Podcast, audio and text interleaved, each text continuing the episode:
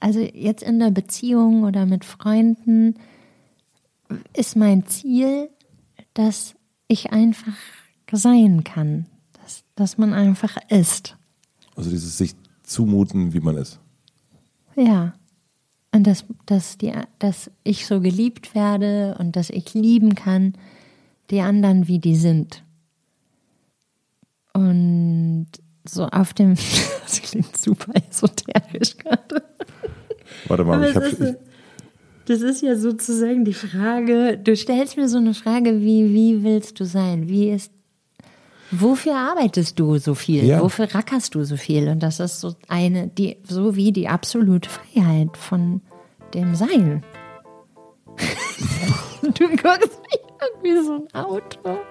Willkommen im Hotel Matze dem Interview-Podcast von Mit Vergnügen. Mein Name ist Matze Hilscher und ich treffe mich hier mit großen und kleinen Künstlern und Künstlerinnen, mit schlauen Unternehmern und Unternehmerinnen, mit smarten Typen und versuche herauszufinden, wie die so ticken. Mich interessiert, was sie antreibt, was sie inspiriert. Ich will wissen, wie ihr Alltag aussieht. Ich will wissen, warum sie das machen, was sie machen, wie sie das machen. Ich möchte von ihnen lernen. Ihr sollt von ihnen lernen und natürlich eine gute Zeit im Hotel Matze haben. Bevor ich euch meinen heutigen Gast vorstelle, möchte ich euch den Supporter vorstellen und das ist die Telekom. Ich freue mich natürlich am meisten über Support von Kunden oder Produkten, die ich auch privat nutze. Und das gilt auf jeden Fall auch für die Telekom, denn ich bin Telekom-Kunde seit, ich glaube, jetzt über einem Jahrzehnt, weil ich mit dem Service der Ansprache und dem Innovationsgedanken der Telekom sehr, sehr viel anfangen kann. Jetzt gibt es eine neue Kampagne, die ein bisschen mein Gefühl auch widerspiegelt, finde ich. Das ist die Dabei-Kampagne, Hashtag dabei und die sagt, ihr seid das, wo ihr dabei seid. Ganz Deutschland soll am Fortschritt teilhaben und dabei sein und daran arbeitet die Telekom. Denn so schafft sie digitale Chancengleichheit in jeder Gemeinde, in jedem Dorf, in jeder Stadt, ob für Hipster, für Gärtner, Gärtnerinnen, kleine und große Menschen, nach dem Motto, die Zukunft muss für alle sein. Das finde ich auch. Ich bin auf jeden Fall dabei. Vielen herzlichen Dank für die Unterstützung und nun zu meinem heutigen Gast. Mein heutiger Gast ist Charlotte Roche. Wie so viele Karrieren hier im Hotel Matze hat auch Charlotte Roche Karriere irgendwann mal beim Musikfernsehen angefangen, bei Viva, besser gesagt bei Viva 2. Dort hat sie meine liebsten Indie-Bands angesagt, Interviews mit meinen liebsten Stars geführt, war witzig, eigensinnig und der Inbegriff einer selbstbewussten Indie-Frau. Mit dem Ende von Viva 2 endete auch ein bisschen ihre Musikvideo-Ansagezeit. Sie probierte sich dann an anderen Fernsehformaten aus und überraschte sowohl inhaltlich als auch mit dem Riesenerfolg ihres ersten Romans Feuchtgebiete. Wie kaum eine andere Person des öffentlichen Lebens versteht sie sich im Auf- und Wiederabtauchen. Mit Giovanni Di Lorenzo moderierte sie paar Folgen drei nach neun und tauchte wieder ab. Sie schrieb weitere Romane, moderierte mit Jan Böhmermann die geniale Sendung Roche und Böhmermann und tauchte auch hier wieder ab. Seit letztem Jahr ist sie wieder da, erst zaghaft bei Instagram und als Kolumnistin der SZ ist sie jetzt mit einem neuen Podcast Paardialoge sowas von wieder da. In diesem Podcast, den ihr zuerst hören solltet, sprechen wir über Trauer, Wut, übers Auf- und Abtauchen, über Therapie, Befreiung, Herkunft, Rache, Erziehung, Pubertät, Glauben, Grunge und Selbstliebe. Wir haben uns in der Dämmerung getroffen und in der Dunkelheit aufgehört. Am Ende des Gesprächs konnten wir nur noch unsere Umrisse sehen. Es geht sehr, sehr tief hier in diesem Gespräch und wie alles, was mit Charlotte Roche zu tun hat, tut es hier auch ein bisschen weh, es schmerzt ein bisschen. Ich bin wahnsinnig gespannt, wie ihr dieses Gespräch findet. Ich freue mich über eure Reaktion. Bevor wir damit starten, möchte ich euch noch was Kleines erzählen. Ich habe mir nämlich überlegt, dass ich dieses Jahr 2019 mit euch beenden möchte, besonders mit Live-Podcasts. Ich werde auf eine kleine Mini-Tour gehen und zwar werde ich am 1.12. in Berlin sein, am 5.12. in Köln, am 10.12. in München und am 16.12. in Hamburg. Und dann endet auch für mich das Hotel Matze Jahr 2019. Tickets gibt es ab nächster Woche, ab dem 3. Juli 2019. Überall da, wo es so Tickets gibt. Würde mich natürlich sehr, sehr freuen, euch da zu sehen. Dann können wir uns ein High Five in echt geben. Wäre auch blöd, wenn nicht, denn dann wäre ich da auch alleine mit meinem jeweiligen Supergast. Ich freue mich auf jeden Fall auf euch. Aber jetzt wünsche ich euch erstmal viel Vergnügen im Hotel Matze mit Charlotte Roche. Das ist so abgefahren, dass du in echt vor mir sitzt übrigens. Warum? Weil ich dich nur aus dem Fernseher und aus dem vom Bildschirm kenne. Das ist total abgefahren. Da hast du vielleicht gerade so ein bisschen das. Du denkst, wir sitzen jetzt zusammen im Fernsehen oder so? Ja, das ist das irgendwie, ja, das ist abgefahren. es ist wirklich abgefahren. Weil ich kenne dein Gesicht ja wirklich schon seit 20 Jahren. Das ist krass, ne? Ja. Ja, aber Und dann gibt es dich ja auch. wirklich. Das Ich ist ja auch. Ja, das ist abgefahren. Die echte Charlotte Roche. es gibt, Aber es äh, ist auch sehr heiß, muss man sagen. Und das, man ist so ein bisschen soll ich das Fenster aufmachen? trippy unterwegs. Nee, nee, nee, nee. Ich will mich nicht beschweren über die Temperatur, aber, oder? Das Es ist ist so ein wirklich bisschen warm. Es ist wirklich warm. puh, wie eine Sauna. Auch im Kopf. Wann hast denn du deinen, ähm, wann habt ihr euren Podcast aufgenommen? Mittwoch. Wie ist das? Also wird es gestern rausgekommen? Mhm. Ich habe es natürlich gehört. Oh, danke. Sehr professionell. Also die professionellste an diesem Tisch bist auf jeden Fall du. Das haben wir also Weil ich mein Ohrring ausgezogen Ohrring raus, dann direkt die Akustik überprüft. Ähm, Und kritisiert. Ich habe auch Fehler entdeckt. Dass die Lampen stellen Käseglocken da. Da gehen die Schallwellen rein und rechts, links, poing, poing, poing und dann kommt es wieder runter. Ich weiß nicht, warum dir das bis jetzt noch nicht aufgefallen ist. naja, wir können uns natürlich auch weiter, aber das ist nicht so. Dann leider ist mir auch negativ aufgefallen, dass du Wasser mit Bläschen trinkst. Das ist nicht sehr respektvoll deinen Zuhörern. Ich habe noch nie gerülpst. Ja, ja, aber da ist ja was im Bauch, was raus will. Und ach, irgendwie hört man das, auch wenn man nicht, wenn man es nicht rauslässt. gut, also ich, äh, gut, dann würde ich sagen, dann wird also, puh, Hier, du kannst bei mir mittrinken. Danke. So. Ich habe ganz gesunde Mundflora. wie, wie ist es für dich jetzt mit dem Podcast? Also wie Das- fühlt sich also Es ist, ist, ein unfassbares Hype-Gefühl. Ich habe gedacht, Podcasts aufnehmen ist eine ganz entspannte Sache. Aber also nicht bei uns jetzt. Also ich hatte zwischendurch, also seit langer, langer Zeit wissen Martin und ich ja, dass wir einen Podcast aufnehmen und uns war total klar, dass wir das kurz vor der Veröffentlichung immer machen. Ja, weißt du ja besser, ist ja schöner für die Hörer, wenn auch wenn man es gar nicht einfließen lässt, aber wenn was passieren würde, wie ein Atomkrieg, dass man das ein, einfach sagen kann. Ja. Gestern ist ja ein Atomkrieg angefangen. unsere, unsere Liebe ist aber immer noch da. Genau. ja, Wir lassen uns nicht erschüttern in unseren Kabuff. ja. Und dass man eben zeitnah aufnimmt. Aber dadurch habe ich ganz viele Wochen schon Werbung für was gemacht, was es nicht gibt. ja. Und das ist crazy, weil das wie so ein Hochstaplergefühl ist. Mhm. Also wir reden die ganze Zeit über ein ungelegtes Ei. Was ja ganz unüblich ist, ne? Auch für dich, weil sonst bei Büchern Richtig, und so ja. und alles ist ja alles fertig Ja, und dann ich so, treffe okay. nur Journalisten, die alle dann mein Buch gelesen haben, also im Idealfall, Mhm. oder so tun, als hätten die es gelesen und die ersten zehn Seiten gelesen haben. Und dann eine Meinung haben und ganz, ganz viel dazu fragen können. Und alle Gespräche, die ich geführt habe, wirklich viele, viele, viele Tage von Interviewtage einfach in allen Städten in Deutschland von morgens bis abends waren auf der Basis von beiden Trailern. Ja. Und ja, dann denkt man, oh Gott, hoffentlich kriegen wir das wieder so hin wie in den Trailern und Dieses Gefühl. ja, Ja. Das, diese Ruhe da reinzukriegen und man muss ja dann alle Leute wieder aus dem Kopf kriegen, wenn wir aufnehmen und deren Meinungen und so. Und was glaubst du, wie ist das, wie, wie ist euch das gelungen? Soll ich jetzt sagen oder Mhm. was? Sag du mir. Äh, hat 20 Minuten gedauert, dann wurde es super. Ach krass, ja cool. Ja. Das haben auch ein paar Leute bei Instagram geschrieben. Das war jetzt wirklich die, Nee, die, wirklich die, äh, 20 die, die Minuten Twitter, sogar, die genau. Twitter, äh, die, das war jetzt so die Twitter-Kritik. Erste, also ja, Ich bin nicht bei Twitter, ich auch nicht, aber aber ich bin bei Instagram. ja, Du auch. ja, ich auch. Ja, ja. Aber ist ja normal. Natürlich ist man hyper aufgeregt und wir hatten äh, Herzrasen und ein bisschen Atemnot und ganz trockener Mund. Was, was glaubst du, woran das liegt? Weil ich meine, du machst das schon eine Weile, Medien kreieren in allen Formen. Martin ist jetzt auch nicht jemand, der zum ersten Mal mit Medien zu tun hat. Nee, aber du weißt, dass das ein Riesenunterschied ist, wenn man auf einmal selber im Fokus steht. Und natürlich, wir beide öffentlich über was reden, was wir ja normalerweise versteckt haben und jeden angezeigt haben, der über uns geschrieben hat. Ja. ja. Ist das, ist das auch so ein, ein Sieg? Dass man das jetzt doch macht? Ja, irgendwie, also es ist schon ganz schön empowering irgendwie, dass wir das machen und hergeben freiwillig und selber bestimmen, wie wir das alles nennen, was wir erlebt haben und selber daraus, we're putting it out, so auf mhm. als dass Leute uns, dass man das Gefühl hat, die Zeitungen wollen uns was klauen oder so. Und jetzt ist ja es so. ist die Hoheit haben über sich selbst? Ja, ja. total. Ja. Und, und das ist ja eine krasse Gegensätzlichkeit.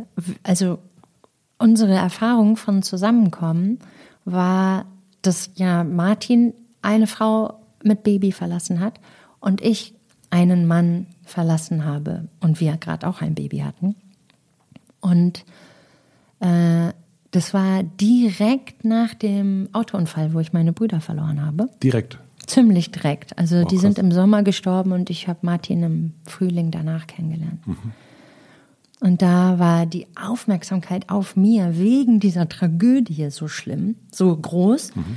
dass die dann wirklich uns auf der Straße abgeschossen haben, die Bildzeitung.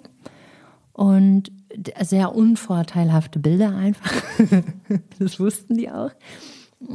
Also euch beide? Ja, ja, also Martin sah aus wie immer so. Bei Männern kann man ja nicht viel falsch machen. Ich hatte keine Schminke, so eine Schlabberschlafanzug und super fettige Haare. Also mega, mega fettig. Triefend vor Fett. Aber er hat dich genommen. Total. Nee, aber nicht auf der Straße. Ach so, gut. Wir waren auf dem Weg zum äh, Altpapier und hatten ganz viele so kleingerissene Pappkartons unterm Arm. Oh Gott, oh Gott. So sahen wir halt auch aus. Und dann. Das ist ja wie so ein Sketch eigentlich. Total, ja. Und dann wurden wir fotografiert und dann haben die äh, Bildleute uns angerufen und sozusagen bedroht, wie die, das machen die ja immer so. Mhm. Wir haben diese und jene unvorteilhafte Information oder diese und jenigen Kaki-Bilder von euch, wie ihr zum Altpapier geht. Und wir hatten ja übrigens auch noch einen, einen Shampoo-Hersteller, der. ja, das äh, sponsern will, das Bild. Das wir haben L'Oreal.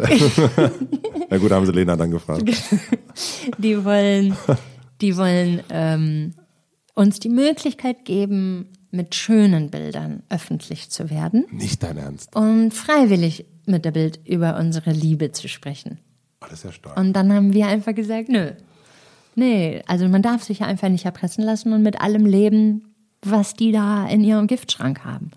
Und dann kamen diese Bilder raus mit der sensationellen Überschrift Charlotte Roche und ihr Feuchtgebieter.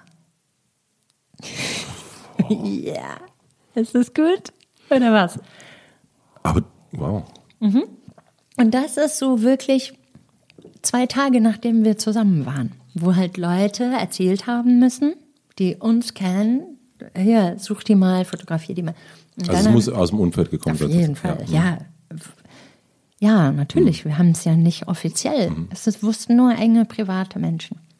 Und dann haben wir da gelernt, dass wenn man den Mann versteckt und der nicht eine Person öffentlichen Interesses wird, freiwillig, man den nicht mit auf den roten Teppich nimmt, dann kann man immer jede Klage gewinnen. Mhm gegen die Bildzeitung. Das habt ihr dann ja auch gemacht. Genau, Richtig. immer. Und deswegen ist es jetzt einfach das krasse Gegenteil zu diesem ganzen.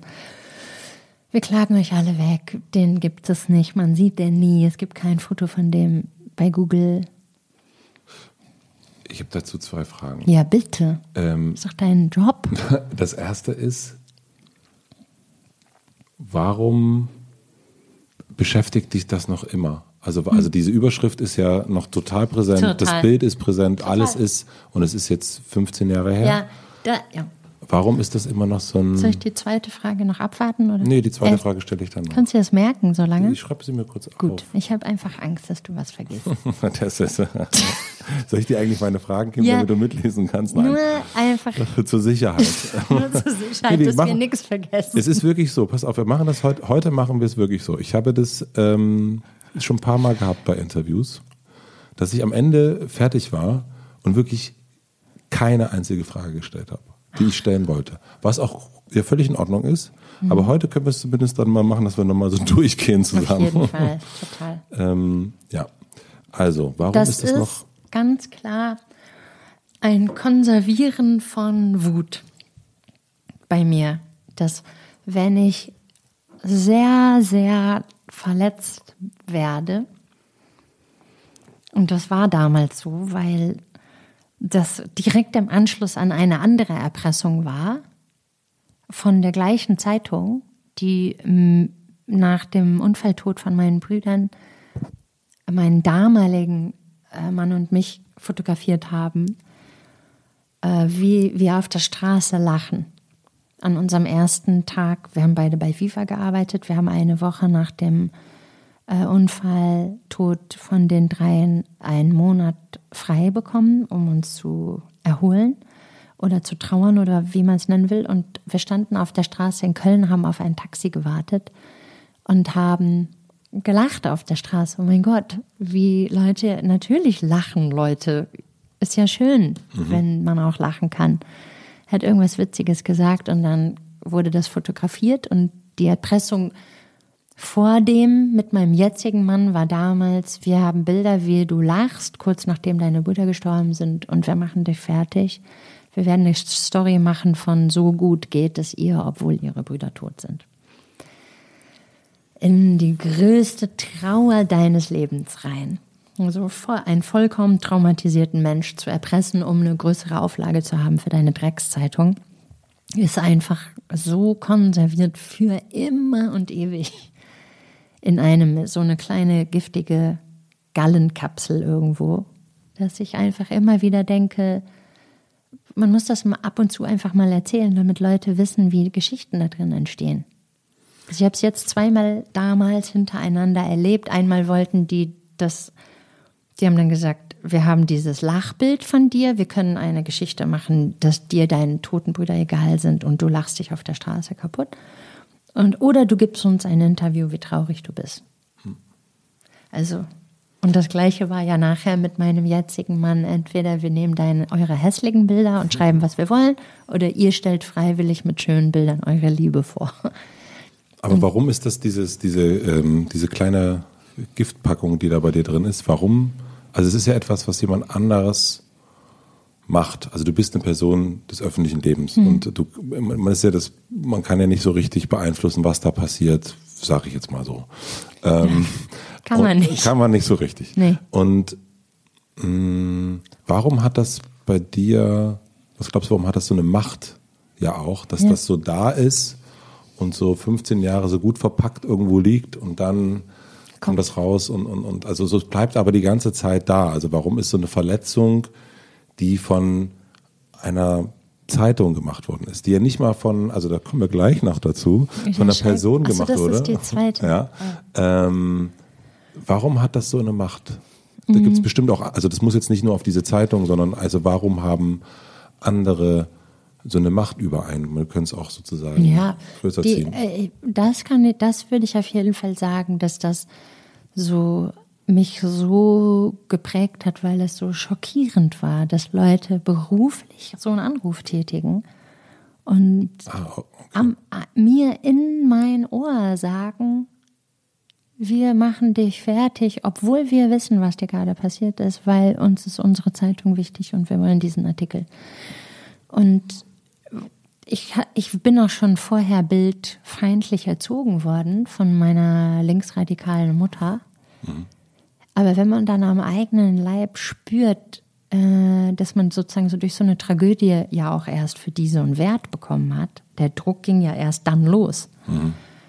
Äh, da habe ich dann einfach immer hochgerechnet, dass das jeden Tag Leute machen. Solche Anrufe bei ganz vielen Leuten und überall, wo Scheidungen sind oder Krebserkrankungen oder Menschen einfach Menschen verlieren, deren Druck ist, das in die Zeitung zu bekommen und zwar gnadenlos. Und das ist deren Arbeitsweise bis heute. Mhm. Und für mich ist das einfach wichtig, immer zu sagen, Leute, die das kaufen und vielleicht witzig finden oder das ironisch lesen, dass die mit ihren, wie viel Cent kostet das mittlerweile, dieser Scheiß, dass die so ein Verhalten unterstützen. Mhm. Also es ist eher so eine Art, also es bleibt da und das, was, was du jetzt machst, ist natürlich, du redest jetzt darüber auch, so eine aufklärerische Art ja, darüber. Ja, mhm. ja, weil, genau, weil für mich ist nach wie vor richtig schwer schockierend, dass Menschen wirklich so arbeiten, dass die sich Journalisten nennen. Ich bist finde du, das richtig krass. Bist du nachtragend? bei sowas, ja. also, ja. Ja, also das ist wirklich so, dass ich einfach, ja, die, die stellen Leute ein und bringen denen bei, wie man dann so am Telefon Leute erpresst, denen schlimme Sachen passiert sind und so. Das, das geht alles nicht in meinen Kopf rein. Wie das überhaupt legal sein kann. Also auf der anderen Seite, ohne das in irgendeiner Form zu rechtfertigen, ähm, und da sind wir eigentlich schon beim Ende des Gesprächs. Nein, Ach so. Äh, oh. nein es geht, äh, dass ja diese, am Ende ist jetzt 15 Jahre später ein Podcast rausgekommen. Und es ist etwas, also äh, genau das Negative, diese, dieses äh, Kästchen, wurde in etwas verwandelt, was wahrscheinlich für unglaublich viel Aufregung in deinem Beziehungsleben sorgt und auch bei dir selber in einem Rauschzustand. Voll. Also so ist ein, ein Stück weit ähm, ja auch, naja, also so, das ist dieses ähm, wunderschöne äh, Kante-Zitat, äh, unser Schmerz und unser Qual sind unser größtes Kapital. Ähm, also gar nicht finanziell, sondern einfach auch kreativ. Also es entsteht ja auch was daraus, aus dieser Wut, aus dieser Nachtragung, aus, aus, aus, dem, aus all dem. Und das finde ich, ich finde es gut, dass ihr das macht. Ich finde es interessant, dass das so lange so da bleibt, dass das so so, so das. Ja. Ja. Das, das, ähm, ja, aber es hat richtig gesessen. Das einfach. hat richtig, ja. Habt ihr diese. They, they fucking raised a terrorist. Ja, schon. ne? Ja, von. Das ist einfach richtig. Aber ist dann auch, also ich meine, so Therapie macht sowas ja auch weg. Also es geht ja auch, also es ja, geht ja auch. offensichtlich ja nicht. Also an dem genau. Punkt hat meine Therapeutin ja wohl voll versagt. Weil ja. da ist, das ist ja oft auch ein Trauma. Man sagt ja bei Trauma ist ja die Definition, dass der, es gibt keine Heilung, man fühlt keine Zeit zwischen, als das passiert ist und jetzt. Zum Beispiel zu dem Unfalltod habe ich jetzt so eine Zeitspanne dazwischen. Komischerweise zu dieser, wie, wie soll man es nennen, mediale, journalistische Trauervergewaltigung, die die Bildzeitung gemacht hat.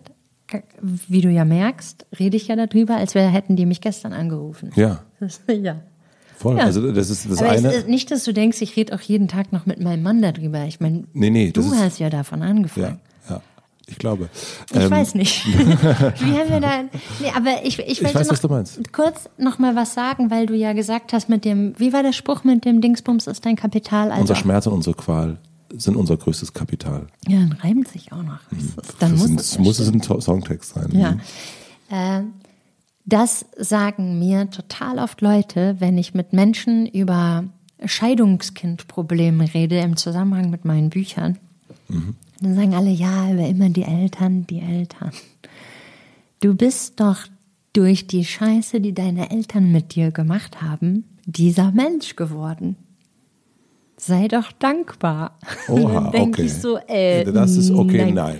Das nee. ist schwierig. Ja. Und, und ich, also mir, mir wäre lieber, ich wäre nicht so von meinen Eltern durch die Hecke gezogen worden, psychisch als Kind und hätte jetzt weniger, ja, du, du weißt ja, wie das ist. Manchmal haben Leute, die kreativen Output haben, mhm.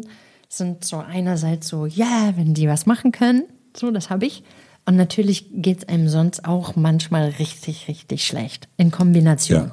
So, dass viele sagen, tja, ach, die Künstler, ne?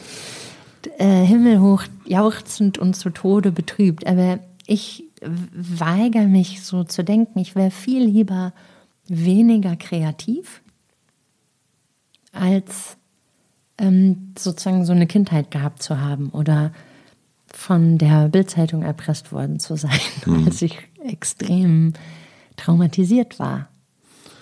Ich bin dann, also ich, Glaubst du, ich habe das nicht, dass ich so denke, ja gut, andererseits habe ich es jetzt auch geschafft, aus Scheiße Gold zu machen. Was ich jetzt auch nicht finanziell meine, sondern kreativ. Die Scheiße, die man als Kind erlebt, kann man später zu Gold machen. Du bist, du bist ja Mutter und wesentlich, äh, du hast ein, also kann man über dein Kind reden? Ja. Ja. Ähm, war, war aber nur jetzt auch seit kurzem. Es ändert sich viel. Ja. Die ist, die ist ja, die ist jetzt 16 und hat gefragt, ob sie einen öffentlichen Instagram-Account haben darf, was mhm. für, für uns ja bis zum Podcast jetzt auch bahnbrechend war, dass, dass wir ein Kind zu Hause haben, was gerne öffentlich werden will und wo dann einfach jeder, nachdem es vorher kein einziges Foto von der gab, auf einmal Fotos von ihr kennt. Ja, von meiner 16-jährigen Tochter Bilder gucken kann. Das ist krass. Ähm, ja, deswegen, also man darf, wir dürfen über die reden. Mhm. Also natürlich jetzt nicht intime Details oder so, nee, ich hab, sondern sie hat uns auch erlaubt, jetzt darüber zu reden, Super. weil sie jetzt entscheiden ja, kann ja, und will. Genau. Aber ähm, was glaubst du, wie viel? Also ich, mein Sohn ist sechs. Und, ähm, Herzlichen Glückwunsch erstmal, danke. dass du es bis hierhin geschafft hast. Danke. Wer hätte das gedacht? Wer hätte das gedacht? Wer hätte das, hätte wirklich. Aber die, was wir uns natürlich ganz oft fragen, ist dieses, wie, wie viel haben wir Einfluss? Also wie groß ist unser Einfluss auf das, was am Ende daraus wird? Wie viel ist schon da und wie viel kommt dazu? Ähm, das kann ich ganz schwer. Also meine Frau sagt immer, wenn sie, wenn sie mich mit meiner Familie erlebt, sagt sie immer, sie versteht gar nicht, wie das sozusagen dabei rausgekommen ist. Also sie versteht gar nicht, wie ich aus dieser Familie kommen kann. Weil die Familie so toll ist oder und ich so scheiße bin. Und oder ich so scheiße bin. Ganz genau. Das genau so was. Der war, der war richtig. Ich, nee. ich wusste jetzt nicht, was sie von deiner Familie hält nein, nein, und was sie viel, von dir nee, hält. Ihr seid ja auch länger zusammen. Ich ja, weiß ja. es nicht. Ich, ich nee, kenne euch ja nicht persönlich. Wir kennen uns doch über Instagram. Nein, ja, aber es ist ich eine. übrigens deine Frau richtig, richtig toll bei Instagram. Ich auch. Also im echt, also du in echt und in, ich bei Instagram. Sehr gut. Ich finde die richtig, richtig gut. Ähm, ich würde nochmal zurückkommen auf ja, die Frage. Die Familie. Wie viel macht die Familie ähm, mit einem oder wie viel kommt, ist da sowieso schon da? Ich, das ist jetzt schon fast so esoterisch. Nee, ähm, gar nicht. Also ich finde das total normale Gedanken, wenn man Eltern ist. Bei, also ich kann ja jetzt nur für meine Tochter reden oder was wir zu Hause finden und von meiner Kindheit und Ja. meinen Eltern. Weil ja natürlich auch Martin mir auch so ähnliche Sachen sagt, wie deine Frau dir über deine Familie. Ich bin der Meinung, dass wenn man einfach ein gutes Zuhause schafft, spielt man wahrscheinlich sehr wenig eine Rolle in dem Leben des Kindes, weil man einfach geil langweilig ist und die orientieren sich nach draußen. So war das bei uns. Also wir hatten immer junge Babysitterinnen oder also Polly, wenn die rumgelaufen ist zwischen zwei und sechs, war es immer so, okay, tschüss, so Mittelfinger an die Eltern und man sah immer nur ihren Rücken. Und sie fand jeden interessanter als uns, weil wir so geil langweilig waren. Wir waren, das, das ist halt für mich das Wichtigste für das Zuhause von meinem Kind gewesen, als krasses Gegenteil von dem, was ich als Kind erlebt habe. Dass die auf, durchgehend auf eine Schule gehen kann, dass wir durchgehend in der gleichen Stadt bleiben. Weil ich mich so entwurzelt gefühlt habe von ständig umziehen, wechselnde Stiefväter. Ich glaube, ich bin 15 Mal umgezogen, bis ich 18 war. Ähm, das ist totaler Wahnsinn, immer wieder sich von Freunden verabschieden zu müssen in der Schule und so. Und dann der, ich habe aber als Scheißkindheit das Gefühl, dass ich das Produkt der Fehler meiner Eltern bin. okay. So. Und dass ich ganz viel arbeiten muss und aufarbeiten muss. Selbstwert, Selbstliebe, Urvertrauen, was alles am Arsch war. Durch die, durch die Fehler, die die gemacht haben in der Erziehung und in ihrem Leben. Weil die sich einfach total selbst verwirklicht haben. Auf Kosten der Kinder. Meiner Meinung nach. Mhm. Und so, und wir machen das jetzt umgekehrt. Also es ist jetzt ne- keine Garantie, dass unsere Kinder nicht auch in Therapie gehen und nachher sagen, hast du einen Arsch offen, was hast du mir damals angetan? Aber ich glaube, dass wenn man einfach zu Hause ist und ein sicheres Zuhause bietet, dass das positiv ist, wenn die Kinder sich nicht so an den Eltern abarbeiten müssen, weil die einfach da sind, Liebe geben, Vertrauen geben, Selbstliebe, Essen, Trinken, Körperhygiene. Und dann spielt das Zuhause so kaum eine Rolle und die Eltern. Im positiven Sinne, weil man dann sagen kann, ja, danke, ich habe alles von euch bekommen, was man braucht. Tschüss, ich ziehe in die Welt. Aber wenn man jetzt zum Beispiel deine, also was was du hast, finde ich, also ich kenne dich ja nicht, also ich kenne dich ja nur Von vom Instagram. Bildschirm, nur vom, vom Bildschirm, ist ja eine, eine total großartige Fähigkeit, sich mit jemandem zu verbünden. Also so charmant zu sein, in dem Moment, auch e-, egal wer dich fragt, wie er dich fragt, äh, äh, du hast ein sehr charmantes Lächeln und du bist, du kannst, du, du kannst irgendwie nicht vereinnahmen, klingt so negativ, aber du kannst dich verbinden. Ja. So und man könnte aber auch sagen, dass diese Top-Fähigkeit auch daher kommt, dass du so viel umgezogen bist und das immer wieder machen musstest, dass du dich immer wieder ähm, verbinden musstest, aufs Neue, jeden Tag oder jedes Jahr neue Leute kennenlernen. So hart das ist, also das, mhm. äh, aber es hat ja auch was vielleicht auch dazu beigetragen, dass eine vielleicht würde ich sagen Top-Fähigkeit daher kommt. Ich habe zum Beispiel ähm, meine Eltern hatten nie sonderlich Lust, dass ich Musik mache. Und also dieses Gegen hat bei mir total dazu geführt, dass ich dann getan habe. und da bin ich auch in gewisser Weise dankbar. Ja. Also das ist so ein bisschen diesen, die, diese, okay, diese, diese, das, Verbot hat zur Abgrenzung geführt, hat zu Dinge geführt, die mir dann passiert sind, die positiv waren. Mhm. Obwohl das natürlich in dem Moment das Beschissenste war, dass ich den Verstärker, den ich hatte, dann wieder wegschaffen musste. Ja. Da dachte ich ja, okay, fuck it, dann hole ich mir jetzt einen Proberaum und dann noch mehr. Also so, weißt du, was ich meine? Ich weiß total, was du meinst, aber trotzdem, bist du denn jetzt deinen Eltern dankbar, dass die nicht gut finden, dass du Musik machst und du deswegen Musik machst? Das ist doch. Nee, nee, ich habe irgendwann, äh, es gab ein wahnsinnig äh, ähm, äh, schönes Gespräch mit meiner Mutter dazu und die sagte, äh, du warst ganz schön scheiße als Teenager, sagte sie zu mir und ich sagte, ja, du auch. Und dann sagte sie, ja. Stimmt. Ja, schon. Und damit hatte sich ganz viel gelöst. Es war so, es war so beide klar. Ja, wir waren, also ich, äh, ich war ein Arschlochsohn an vielen Stellen, sie war aber auch eine Arschlochmutter. So, es sind beide Sachen, also so ein und hat sie, also ging es dann nicht weiter, das Gespräch konntest, willst du dann nicht wissen, warum war sie als Mutter so scheiße zu dir in der Pubertät oder so? Ich glaube, wir haben jetzt Katja Saalfrank und all diese Menschen, die uns zeigen oder vorzeigen, wie sowas geht. Ja. Aber ich glaube einfach, dass, also meine Eltern hatten niemanden, der denen das mal so erklärt hat, wie man das irgendwie machen könnte. Ich glaube, es ist eine absolut heillose Überforderung gewesen. Mhm. So, und, äh, und dann kommt irgendwie sowas wie Grunge dazwischen und äh, der oder Punk und, und wie die, alt darf ich fragen, wie alt du bist? Ich bin 39. Naja, ah ich bin 41. Ja, du kennst das ja auch. ich war so ein Fan. Ich war so ein Grungy. Und ich habe gedacht, also ich habe wirklich gedacht, ich muss mich umbringen mit Kurt Cobain zusammen. Ich wusste noch nicht, wo ich eine Schrotflinte herkomme und ob meine Arme lang genug sind. Wie man das Ding absägt. Ach so, ja, genau. Man könnte es ja auch absägen. Oder jemanden bitten, das zu tun. Klar, und dann halt so eine ja, das ist aber Grunge war natürlich eine e-, explosive Mischung zusammen mit Pubertät. Und also da äh, ging einfach gar nichts mehr. Und du warst dann, also ich war äh, absolut, ich war wirklich ein, ich hatte gar keinen Bock mehr. Und ja, da war ja jemand. Ich war genauso. Da also war ja jemand, der gesagt. Katastrophe. Und der jemand, der gesagt hat, ja, ist doch irgendwie gut. Ich bin übrigens auch so. Ich habe meine Jeans übrigens kaputt gemacht. Willst du nicht deine auch noch kaputt machen? Ja. Finde ich gut. Ja. hätte, ich, hätte ich Interesse dran. Ja, das war ja. so geil. Ich hatte früher äh, dann so Doc Martens und dann habe ich geschrieben, ähm, ich gieße übrigens ein Glas Wasser ein. Nicht, dass jemand denkt, es ist Urin. Ach Gott, oh Gott. Ja, kann sein. Hm. Ich habe auf die äh, Stiefel, auf meine Doc Martens geschrieben, ich bin scheiße. Weil es mhm. ist ja grunge-mäßig, dass man sich selber scheiße findet. Und dann hat einer meiner unzähligen Stiefväter zu meiner Mutter gesagt, die ist vom Teufel besessen.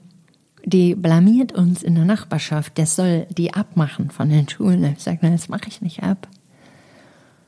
Weil ich bin scheiße. das ist die Wahrheit. Wow.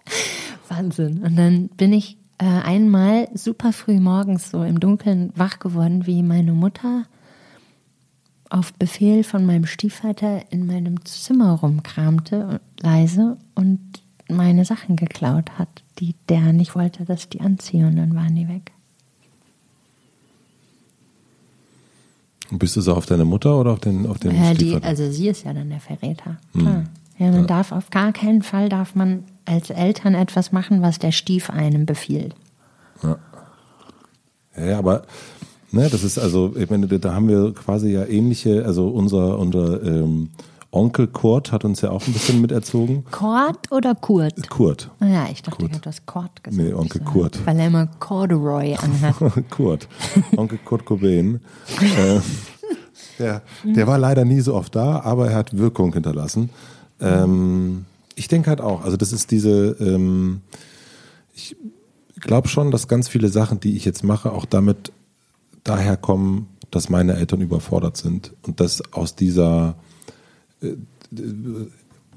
aus diesem Gemisch aus Kurt Cobain, äh, Dorf, überforderte Eltern, Pubertät, auch ganz viel Ursprung, ganz viel Wurzel von dem ist, was ich jetzt mache. Ich glaube, das hat ganz, ganz viel damit zu tun. Und auch so eine, so eine, sich auch so ein bisschen dagegen sein und so weiter und so sich mal so befreien von, von so, ähm, von von den Fesseln. das hört sich also total. Und alle oh meine so. Gott, meine Fresse. Nein, aber weißt du, ja, was ich meine? Ja, das ich ist, weiß das total, aber. Ich will jetzt deine Mutter nicht besser reden. Also, nein, ne, nein, nein, kannst, kannst du gar nicht. Das wirst du nicht schaffen in dieser Zeit. Trotzdem, also würdest du denn trotzdem sagen, du bist so froh, dass über das, was du jetzt machst oder die Person, die du heute geworden bist, von dem, was damals nicht so gut lief in der Verbindung mhm. zu deinen Eltern. Weil ich sag immer, ich fand das für mich so schlimm früher, dass ich das jetzt nicht sage, gut, wo ich jetzt bin oder was ich alles daraus gelernt habe und was ich alles für einen Output dadurch habe oder was auch immer für Fähigkeiten. Ich würde wirklich lieber auf diese Fähigkeiten verzichten und okay. eine schöne Kindheit gehabt haben ich glaube, das ist, also ich kenne deine Kindheit nicht. Ne? Also und ich kenne, ähm, und wenn manch einer fällt hin und es tut ihm einfach, und der fällt halt einfach blöd und es tut ihm total weh und der gleiche fällt an der gleichen Stelle hin und es tut ihm auch weh, aber es, ist halt nicht das Gleiche. So, und deswegen kann man das nicht beurteilen. Also natürlich ist Schmerz absolut individuell und, und ich bin auch nicht 35 Mal umgezogen und, und alles, deswegen kann ich das nicht. Ich glaube nur, das ist ein Teil ähm, und ich habe ich hab meine Kindheit nicht als total scheiße in Erinnerung, mhm. überhaupt nicht. Also so, so gar nicht. Natürlich gibt es einfach genau diese Zeiten, äh, 12 bis, glaube ich, 15 war das bei mir, wo ich so, das, das können wir, das hätten wir besser hinkriegen können. Also du hast du, meinst du, du hast aufgehört zu pubertieren oder ein Arsch zu sein vor, also mit 15? Na, ich habe dann, ich habe dann meinen, äh, ich habe dann eine Ausbildung gemacht und äh, war dann einfach mehr oder weniger selbstständig okay. und konnte mich dadurch befreien. Ja. Und konnte dann sagen, ja, ich habe mein eigenes Geld. Ich habe ein Moped. Ich, ich mache jetzt. Ich habe mich befreit. Ich habe ein Moped, ich habe mich befreit. ähm, und, ähm, und deswegen hm, hat sich das dann. Aber ich bin auch irgendwie, denke ich auch, dass das, also dieser Motor oder diese Wurzel, ähm, und ich, es gibt ganz viele, also so, es, äh, dieses Pubertär, Pubertätsding ist ja bei so vielen Menschen da. Mhm. Und davor habe ich ja, und das, da kommen wir her, das, ist, ähm, äh, das frage ich mich ganz oft auch bei meinem Sohn. Wie, ist, wie sehr ist der Einfluss, den man dann irgendwie am Ende hat oder nicht? Und ich bin auch auf jeden Fall mit ähm, äh, Sicherheit geben und möglichst viel Freiheit schenken. Ähm, aber ich denke auch ganz oft sitzt er neben mir und denke ich, wo hat er das jetzt her? Das ist nicht, das, also das hatte ich nicht, als ich so alt war. Das, hm. ich, also, Wenn einen Frosch aufbläst zum Beispiel, fragst ja, du dich, das habe ich dem nicht beigebracht. Das habe ich dem einfach nicht beigebracht. Das, ja, das kommt von innen das heraus. Von innen, ja. Wie viel ist da? Wie viel kommt da von draußen? Wie viel das kommt? ist vom Opa. Das ist vom Opa. das hat der Opa immer gemacht. Ja, der Opa hat immer einen Frosch gezogen. ja, ja, ich weiß. Ich, also das, äh, das ist ja so, das ist ja klar. Ich, halt, ich liebe ja Therapie, weißt du. Da lernt man, also ich, ich liebe Erziehungsbücher von Jan-Uwe Rogge, das mhm. sind meine liebsten Erziehungsbücher. Mhm. Mm, weil da geht es um Freiheit und Respekt für das Kind, aber auch Grenzen. Das ist, glaube ich, auch ein großes Problem, also bei vielen medienschaffenden Menschen, so urbane Hyopies, die ich kenne, die alle bester Freund mit ihrem Kind sein wollen. Mhm und vergessen, dass aber dadurch alle ihr Kind hassen, weil das Kind alles darf. Die Eltern immer wieder sagen, hör auf, die anderen Kinder mit Essen zu beschmeißen. Und dann machen die das und dann sagen die, ach bitte hör doch mal auf, die anderen Kinder, wo man einfach denkt. unser Kind wäre längst schon im Auto und wieder auf dem Weg nach Hause, wenn es nicht aufhört. So. Aber äh, ja, so mit Grenzen finde ich wichtig. Aber jetzt bei uns, unsere Kinder sind ja praktisch aus dem Gröbsten raus. Wir du setzt Grenzen? Ja, total. Ja. Voll. Mhm. Wir waren hyper konsequent. Nicht bei allem, aber bei den Sachen, wo man bestimmt bei der Erziehung, dass es wichtig ist. Was waren so die wichtigsten Zum Beispiel Höflichkeit. Mhm. Total. Dass, dass nicht, man natürlich nicht Leute küssen muss oder umarmen und so, aber dass, wenn man jemanden äh, trifft, den man kennt oder so, dass man vernünftig guten Tag sagt, in die Augen guckt, äh, dass man sich benehmen kann in einem Restaurant, dass da einfach nicht gespielt wird, rumgeschrien. Es gibt so gewisse Sachen. Ich weiß nicht warum. Beide unsere Kinder haben immer laut gesungen beim Essen und einfach nicht gegessen. Auf Dauer kann man ja davon sterben. An Hunger. An Hunger. Verhungern ja. einfach. Ja. Und dann haben wir irgendwann die Regel beschlossen, dass einfach bei den Rauschkäs nicht mehr gesungen wird beim Essen und so. Und wenn man eine Regel aufstellt, wird das halt konsequent durchgezogen. Das klingt ja jetzt lächerlich, aber die haben wirklich nicht gegessen. Das Essen war dann vorbei, dann wurde alles abgeräumt und dann hatten die Hunger. Und wie lange habt ihr es dann durchgezogen? Das ist immer so, immer noch. Von zwei bis 16. Also wenn jetzt Polly singen würde, ja. ja, nicht zu essen. Aber es ist auch ich habe das Gefühl, dass Kinder das mögen. Das, wenn, also nicht hardcore konsequent und nicht so hyper streng wie fundamentalistische Christen, mhm. so nicht. Aber dass einfach gewisse Regeln im Haus sind, das ist jetzt so eine Pille-Palle-Regel, aber es ist eine Regel.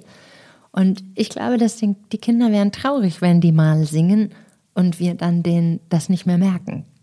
Mhm. So wie, äh, wenn ich mal losgefahren bin und die Kinder waren kleiner und die saßen in ihrem Kindersitz und waren noch nicht angeschnallt. Die konnten sich schon selber anschnallen. Und dann ist das Auto schon mal losgerollt aus der Einfahrt.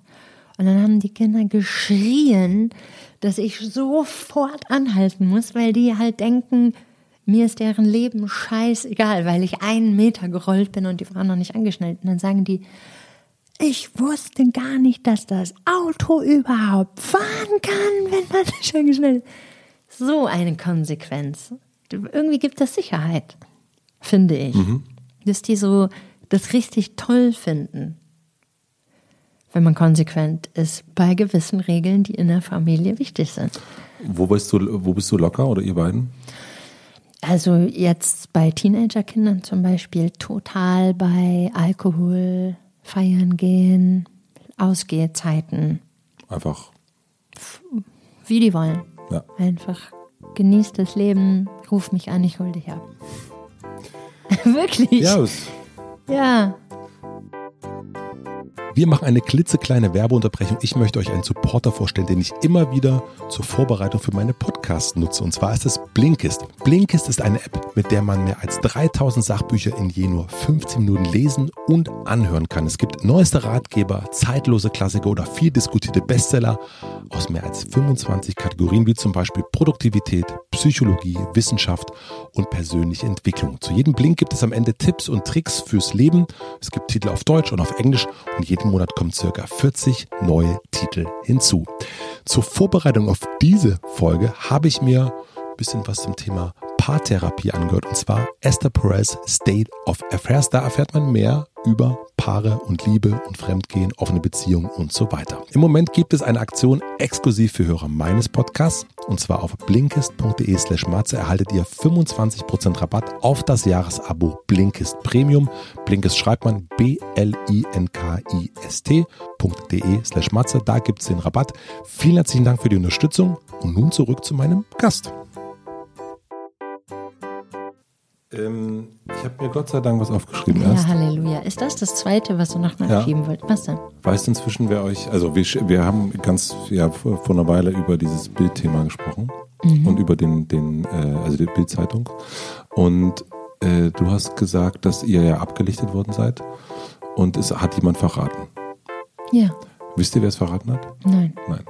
Du meinst jetzt dieses äh, es muss jemand verraten ja. haben, der keine Ahnung, niemals erfahren. Mhm. Ähm, das würde ich auch immer noch, wenn ich es heute erfahren würde, würde ich richtig was Krasses machen gegen diese Person einfach, weil es so ein richtiger Verrat ist. Ja. Und den gleichen Verrat gab es auch mal bei Pollys Geburt. Es ist ja alles sehr nah beieinander, alles passiert.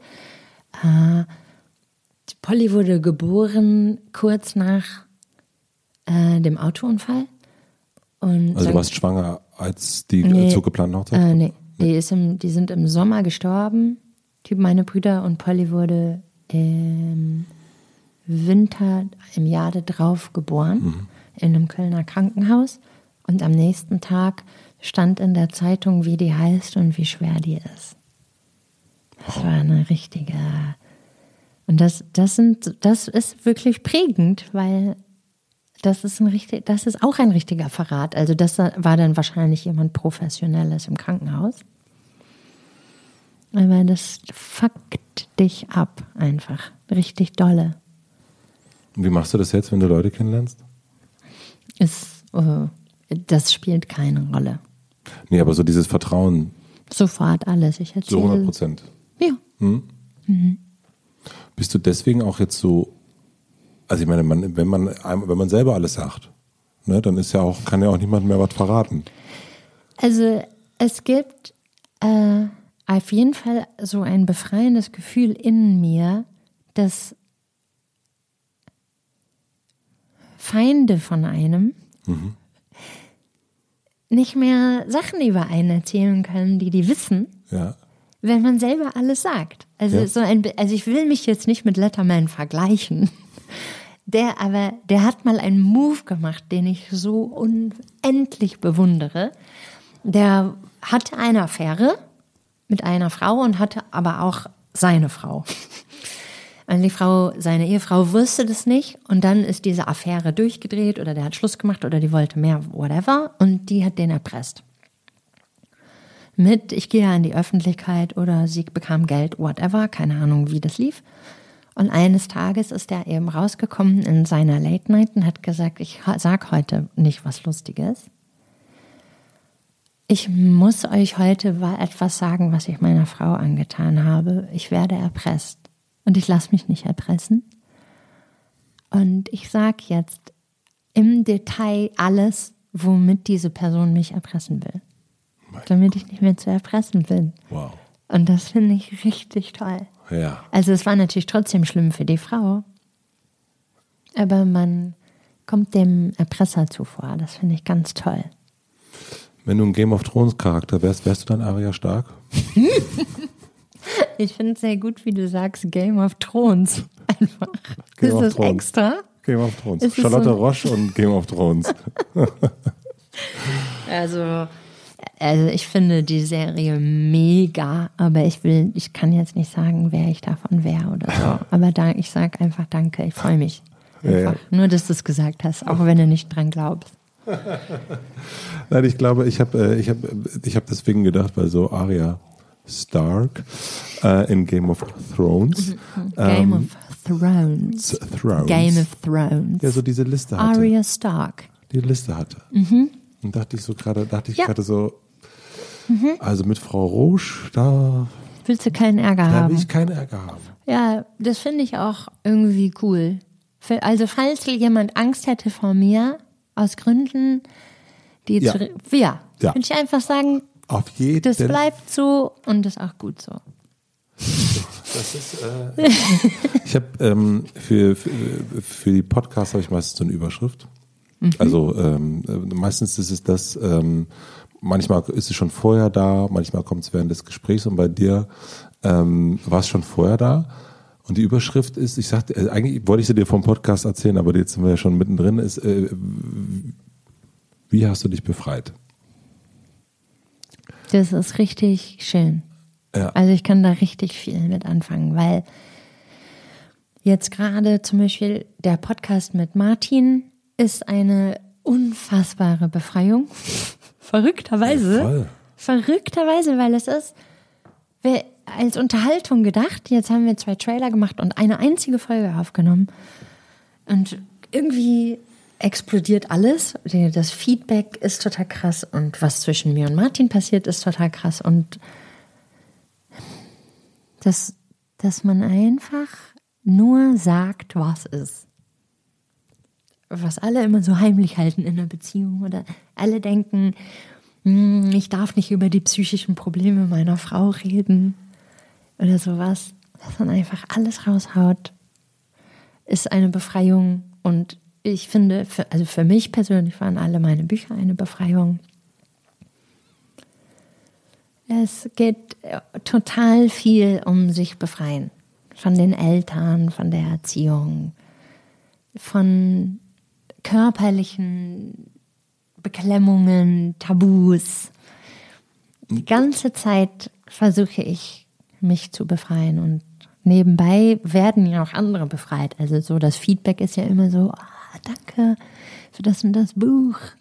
Das habe ich mit meinem Freund zusammen gelesen und so. Aber wie kommst du auf diesen, also wie entdeckst du das? Das ist ja so, wenn dich was, ähm, erst haben wir das, habe ich das große Wort benutzt, fesseln. Ähm, und das ist ja etwas, was, das, das merkt man ja. Mhm. Aber ganz viele Sachen, wenn die jetzt, ganz viele Sachen bemerkt man gar nicht.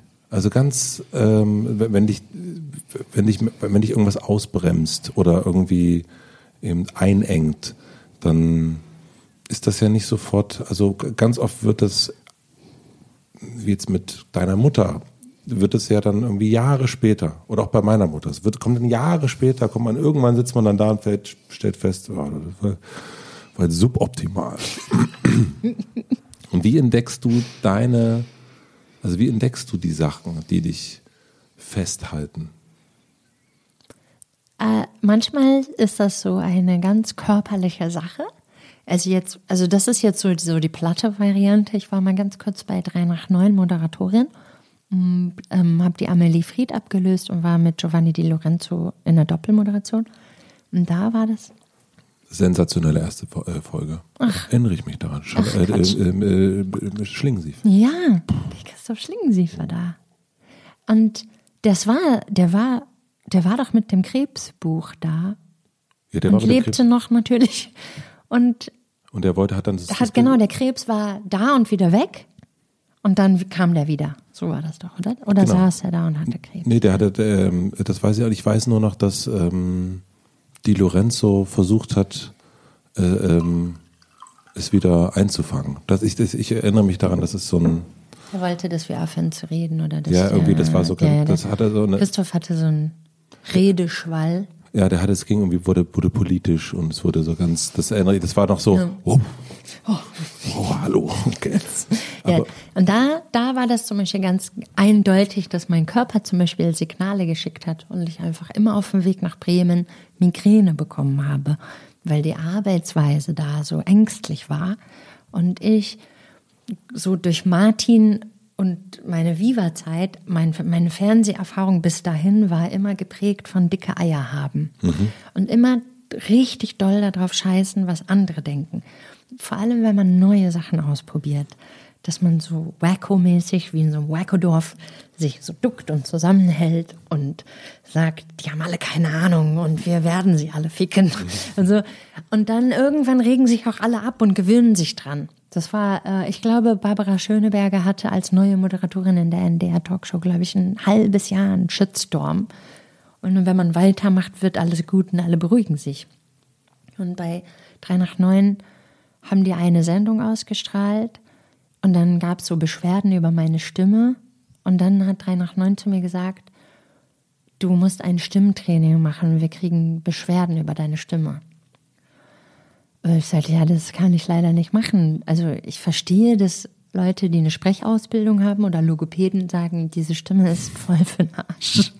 Aber das ist nun mal ein Erkennungszeichen und so wie die Nase ist auch schief, das macht man ja nicht gerade, weil jemand sagt, deine Nase ist schief. Und dann habe ich gesagt, was machen wir dann als nächstes? Jemand merkt in einer Mail, ihre Brüste sind zu klein, machen wir dann auch die Brüste Hast größer auf Senderkosten. Ja, klar, das war mein Beispiel. Und dann haben die gesagt, das ist Arbeitsverweigerung, wenn man Zuschauerbeschwerden bekommt über die Stimme und dann nicht Stimmtraining macht, wäre man nicht kooperativ mit dem Arbeitgeber. Äh, dann war es wirklich so, dass ich einfach durch die Arbeit mit Martin, der ich war sehr verwöhnt, weil der war ja mein Produzent da vor bei Pro7. Ach so, okay. Mhm. Wir haben uns bei der Arbeit kennengelernt. Das war die äh, Charlotte ja, trifft. Mhm. Ja, genau. Und das, das, das, man kann nicht kreativ sein, wenn man auf jede einzelne Stimme hört und sich danach, da, danach dann verändern will. Ja. Man muss sein Ding durchziehen und bei einzelnen kritischen Stimmen einfach sagen, äh, das ist eventuell keine wohlwollende Kritik, könnte ja auch sein. Und dann äh, habe ich immer Migräne bekommen auf dem Weg dahin. Und das war auch was, wo ich gemerkt habe, boah, das klappt vorne und hinten nicht, die halten nicht zu mir, die verraten mich sofort, fallen alle in den Rücken. Diese Fähnchen im Wind, boah, die hatten Angst vor ihren eigenen Zuschauern. Es hat mich verrückt gemacht. Dass die im Prinzip eine Moderatorin hatten, die sich nicht getraut hat zu sprechen. Dann. Du hast dich nicht dann, so gut. Du hast dann äh, hingeschmissen. Mhm. Nach ganz wenigen Folgen habe ich hingeschmissen, weil ich die Migräne nicht mehr aushalten konnte. Ich hatte vorher noch nie Migräne und immer auf dem Weg nach Bremen Migräne mhm. und die ganze Zeit in Bremen Migräne und auf dem Weg nach Hause wieder weg. Und dann wusste Na gut, ich, dann ist das Zeichen das, ja klar. Das okay. ist das Zeichen klar. Und sonst. Aber du gibst ja, ganz kurz nochmal Ja. dazu, es gibt ja dann Menschen, die aushalten. Ne? Also die dann Barbara Schöneberger mäßig, vielleicht hatte die auch Migräne, wer weiß. Ja, Äh, aber die, ich glaube, dass die da einfach mit mehreren zusammengehalten haben. Das ist ja das Wichtige. Dass das Team, was das macht, sagt, wir glauben aber an dich und wir ziehen das jetzt durch. Und natürlich gibt's am Anfang Kritik. Fuck them. Aber das gab's da nicht. Okay, Da, darunter habe ich sehr gelitten. Und okay, das ist Genau, aber, mhm. so, das ist ja klar. deswegen, das ist ein ja. Mhm. einfaches Zeichen. Und sonst würde ich immer sagen, dass ich merke, wo ich mich befreien muss in Therapie. Wegen Therapie. Dass ich an Grenzen stoße und denke, warum, warum mache ich das immer wieder? Warum ist das so schlecht? Was an dieser Situation macht mir schlechte Gefühle? So Sachen zu analysieren und sogar auch richtig schnell mittlerweile und dann danach zu handeln, habe ich in der Therapie gelernt. Das, du hast eine Anschlussfrage wieder, schreibst du auf. In extra in Krickelkrackelschrift, damit ich das nicht lesen kann auf dem Kopf. Ich habe da wirklich immer die größte Angst, ne, dass die Leute eigentlich meine Fragen lesen können. Zu Recht, das ist ja ein richtiger Diebstahl. Ist, ja. Du willst ja bestimmen, wann die Frage platziert wird. Ich- ich- Es ist, Verdammt nochmal, ich habe extra keinen Alkohol getrunken die ein letzten, Boxkampf. die letzten Jahre. Um das, Und jetzt sitzt hier auch noch eine, die nie auch nicht trinkt. Weißt Ja, du? Ja, wir sind so richtig auf einem Level von der Klarheit. ja, die wir Fitness. sind, wir sind fitnessmäßig. Die aber du Fitness. bist Fitness. Du bist aber fitter. Vom Fitnessstudio. Ich bin fitter, nein. Was? Nein? Ich glaube schon. Ach, Quatsch. Ich glaube schon. Was, was meinst du? Wobei? Du denkst in, du denkst, wenn es um einen Podcast-Raum Größe geht, dass dein Mann ja durchsquatten könnte. Das heißt, du denkst in Fitness. So, das, das stimmt. Und das, das heißt, das Ja. ist sehr präsent. Das heißt, du machst viel Sport. Das heißt, Absolut. du bist fitter als ich. Alles klar, so war das gemeint. Das war im übertragenen Sinne gemeint. Ja. Entschuldigung. Schulle. Einfach, Einfach- einfach, eins zu eins. Als du einfach dachte ich, Mensch, also das würde ich zu meiner Frau nicht sagen, wenn die sich bücken soll. Ähm, ja. Denk, du, du machst einfach einen Squat. Ähm, du kommst, du bist in der Therapie und du merkst, da ist eine Grenze und da ist etwas, was dich, Stört und geändert werden muss. Richtig dolle. Dass ich aus Situationen mich befreien muss oder mich ändern oder jemand anders ändern. Dafür was kämpfen, dass es danach besser ist. Das ist richtig stark. und gibt es so ein, so ein, also hast du da so ein, so ein Bild von dir? Oder, also ich meine, das hat ja auch etwas, so ein, du willst, wenn du dich was festhält, dann hat es, geht es ja nur, weil du irgendwo hin willst, wo du nicht hinkommst. Und ist dir das Ziel klar, wo du hin willst? Also wir reden doch jetzt so über Therapie, also sozusagen Arbeit an der eigenen Psyche oder an der Psyche von anderen, Ja. ohne dass die das merken. Ja. Ne? Ja. Gut. Das, ja, also jetzt in der Beziehung oder mit Freunden ist mein Ziel, dass ich einfach sein kann. Dass, dass man einfach ist. Also dieses sich zumuten, wie man ist. Ja. Und dass, dass, die, dass ich so geliebt werde und dass ich lieben kann, die anderen, wie die sind. Und so auf dem, das klingt super esoterisch gerade. Warte mal, ich habe. Das ist ja sozusagen die Frage, du stellst mir so eine Frage wie, wie willst du sein? Wie ist, wofür arbeitest du so viel? Ja. Wofür rackerst du so viel? Und das ist so eine, die, so wie die absolute Freiheit von dem Sein. du guckst mich an wie so ein Auto. Ich, ich meine, naja, ja, die Pilze kicken langsam rein. langsam, langsam kommen die Pilze. Langsam ist es so ein bisschen, ich merke mal das Sprudelwasser. Ich, das, also ich, ich bin überhaupt nicht esoterisch, aber ja, da, ich, ich will ein Zuhause schaffen oder eine Beziehung zu meinem Mann schaffen und im Prinzip auch mit den Kindern, dass jeder so sein kann, wie er sein will. Und dass wir keine Erwartungen an den anderen haben oder den nicht so sehr so klammern. Und das ist, dass, dass man versucht, alles aufzulösen, was einen wie so Krebsgeschwüre da drin sind und man Faxen macht mit dem Partner, wo man eigentlich den Vater meint oder so.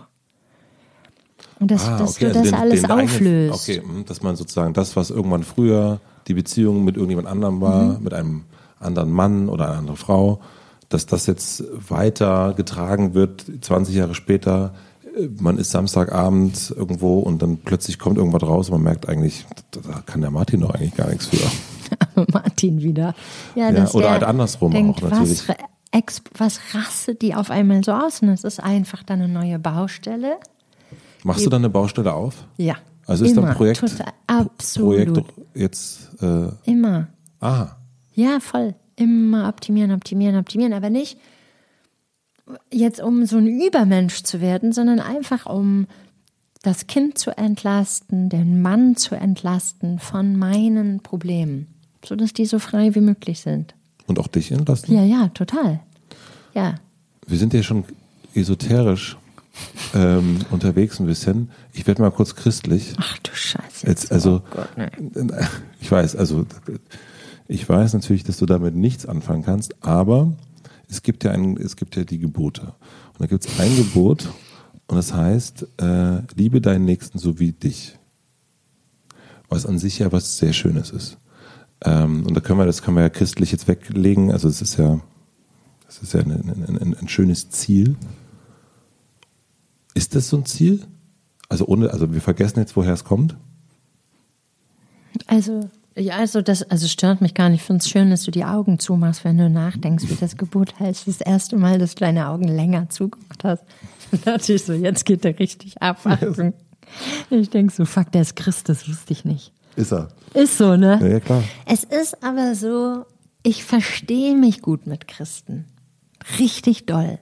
Das ist doch, also. Total. Und alle Männer, mit denen ich zusammen war, waren Christen.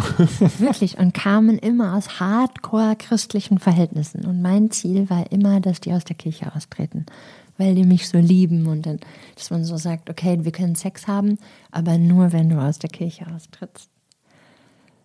Cool. Total. Cool, einfach. total cool von dir. So, ja, ja, Richtig toll. Also da würde ich auch sagen, ich habe auch eine richtige Agenda. Das, das sind Bedingungen, würde ich sagen, also, wenn ich, wenn ich so die Zahlen höre über die Kirchenaustritte, zum Beispiel in Köln, und die steigen jedes Jahr, denke ich so, ich habe maßgeblich daran mitgearbeitet. Ich habe also richtig äh, wieder, körperlich wieder mir körperlich, einen abgerackert dafür. Wieder körperlich mit, äh, wieder körperlich. ja, das ist ja Glückwunsch. Dankeschön, danke. Also Kirchenaustritte wirklich machen, erfreuen mein Herz.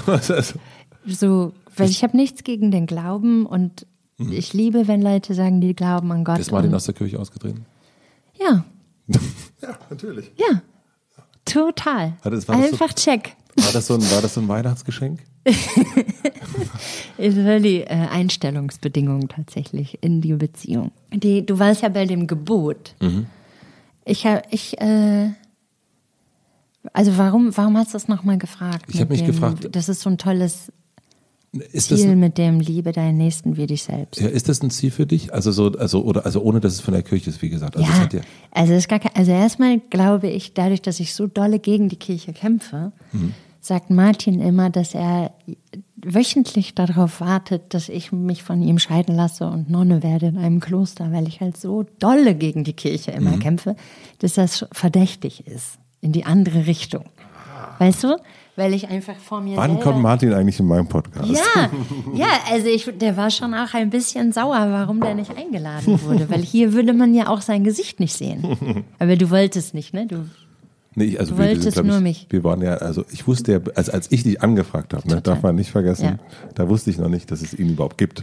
Absolut. da habe ich ja noch so getan, als wäre ich Single, ja. wie immer. Ja. Mein alter Trick, um christliche Männer Christliche, christliche Männer hast du wieder gehört. Ich habe es in, in, irgendeinem Podcast erzählt und aha, mhm. da ist er. Ähm, das Lustige ist, dass ich sehr, sehr viel mit christlichen Werten anfangen kann und oft denke, dass ich als wirklich Hardcore-Atheistin, das hat man jetzt, das wissen nur wir. wiederholen. Bitte hören Sie nur weiter, wenn Sie ja. wirklich aus der Kirche austreten ja, wollen. Ja, bitte, sonst macht es aus. Unfollow us. ähm, dass ich ganz, ganz oft das Gefühl habe, ich bin viel christlicher als viele Christen. Dass, dass, dass ich viel äh, großzügiger bin oder toleranter Randgruppen gegenüber oder Menschen, die Hilfe brauchen, mhm. die anders aussehen als ich. Und mich machen Christen oft sehr, sehr wütend, die Christen, die ich kenne, die nur Christen helfen wollen oder solche Sachen. Mhm. Das, das macht mich wahnsinnig. So, aber jetzt zum Thema Liebe deinen Nächsten wie dich selbst. Ich würde sagen, dass jetzt so ganz, ganz lange Zeit von meinem jungen Erwachsenenleben und bis heute ich eher damit zu kämpfen hatte, dass ich alle mehr liebe als mich selbst. Und dass ich nicht von so einem Ego komme von ich liebe mich total, aber die anderen nicht, sondern ich liebe alle Menschen mehr als mich selbst. So war das früher. Und für mich ist jetzt, nach langer Therapie, und was auch immer, so lange mit Martin zusammen sein, selbstbewusst werden, Selbstliebe lernen, dass man sich nicht so wegschmeißt oder nicht alle anderen toller findet, als man sich selber findet, ist bei mir eher das Mantra gewesen, dass ich mich selber ler lieben lernen muss wie die anderen. Also umgekehrt im Prinzip. Das habe ich mir gedacht. Ja, deswegen hast du das gefragt. Deswegen habe ich das gefragt, ja, weil ich schon, also so, das, also. Dann sag das doch. Naja, das ist, nimmt man ja. Das mir, weil ich mir jetzt einen Ast labern musste noch über den ganzen Umweg mit der. Naja, aber ich, äh, wir sind ja nicht äh, sozusagen suggerierend. Nee. Na, also. Gar nicht. Das, war ja nicht, das kann man wirklich bestätigen. Das, kann ja nicht, Ach, ja nicht weißt so du, wie schwer das jetzt war für mich, da überhaupt hinzukommen? Nee, aber das, das zu verstehen ist ja. Also, äh, ich liebe mich äh, selber erst seit kurzem. Seit wann? Ich, ich muss wirklich nachdenken, mhm. deswegen ich. Ich bin jetzt 41 und ich würde so sagen, seit fünf Jahren oder sowas. Ich weiß, es ist so eine Mischung aus der Stabilität, mm, Zuversicht in sich. Äh, ich habe total viel Vertrauen gewonnen in das Leben, auch durch Martin. Und Mutter sein und so eine Mischung aus allem. Und dann hat sich das so ergeben, dass, dass ich auf einmal nicht mehr denke, tot sein wäre besser. Wirklich, jetzt denke ich das nicht mehr. Dass, dass ich denke, ich finde mich gut und ich will leben. Das ist noch nicht so lang. Darf ich von dem, von dem christlichen Klar. unterkommen ähm, und, und dich fragen, was, was so die wichtigsten Sachen waren, die du gemacht hast? Also um dahin zu kommen?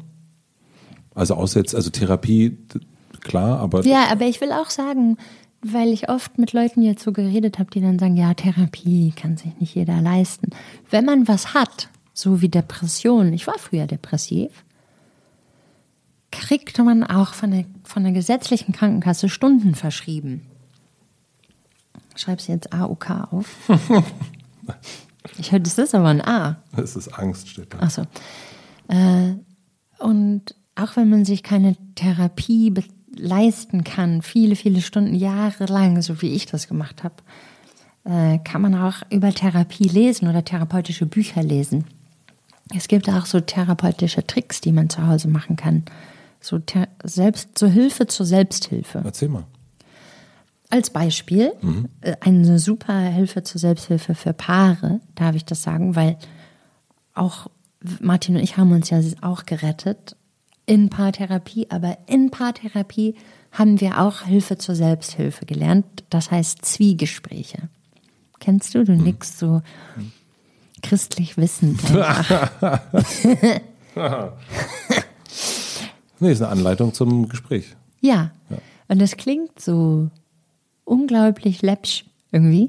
Ich habe auch an, bei eurem Podcast ist mir das, dachte ich, das ist ja ein Zwiegespräch. Ihr habt es auch, glaube ich, gesagt, das ist ein Zwiegespräch. Ich habe, glaube ich, bei Lanz darüber geredet, dass da ist der Eindruck entstanden, weil ich Werbung machen wollte für Zwiegespräche, dass hm. unser Podcast ein Zwiegespräch hm. ist. Aber ist es ja, ja, irgendwie ist es das ja auch. Ja, aber nicht in diesen abgehackten, also wir haben das von unserem, unserer Therapeutin gelernt, um einfach ihr auch nicht immer so viel Geld zahlen zu müssen.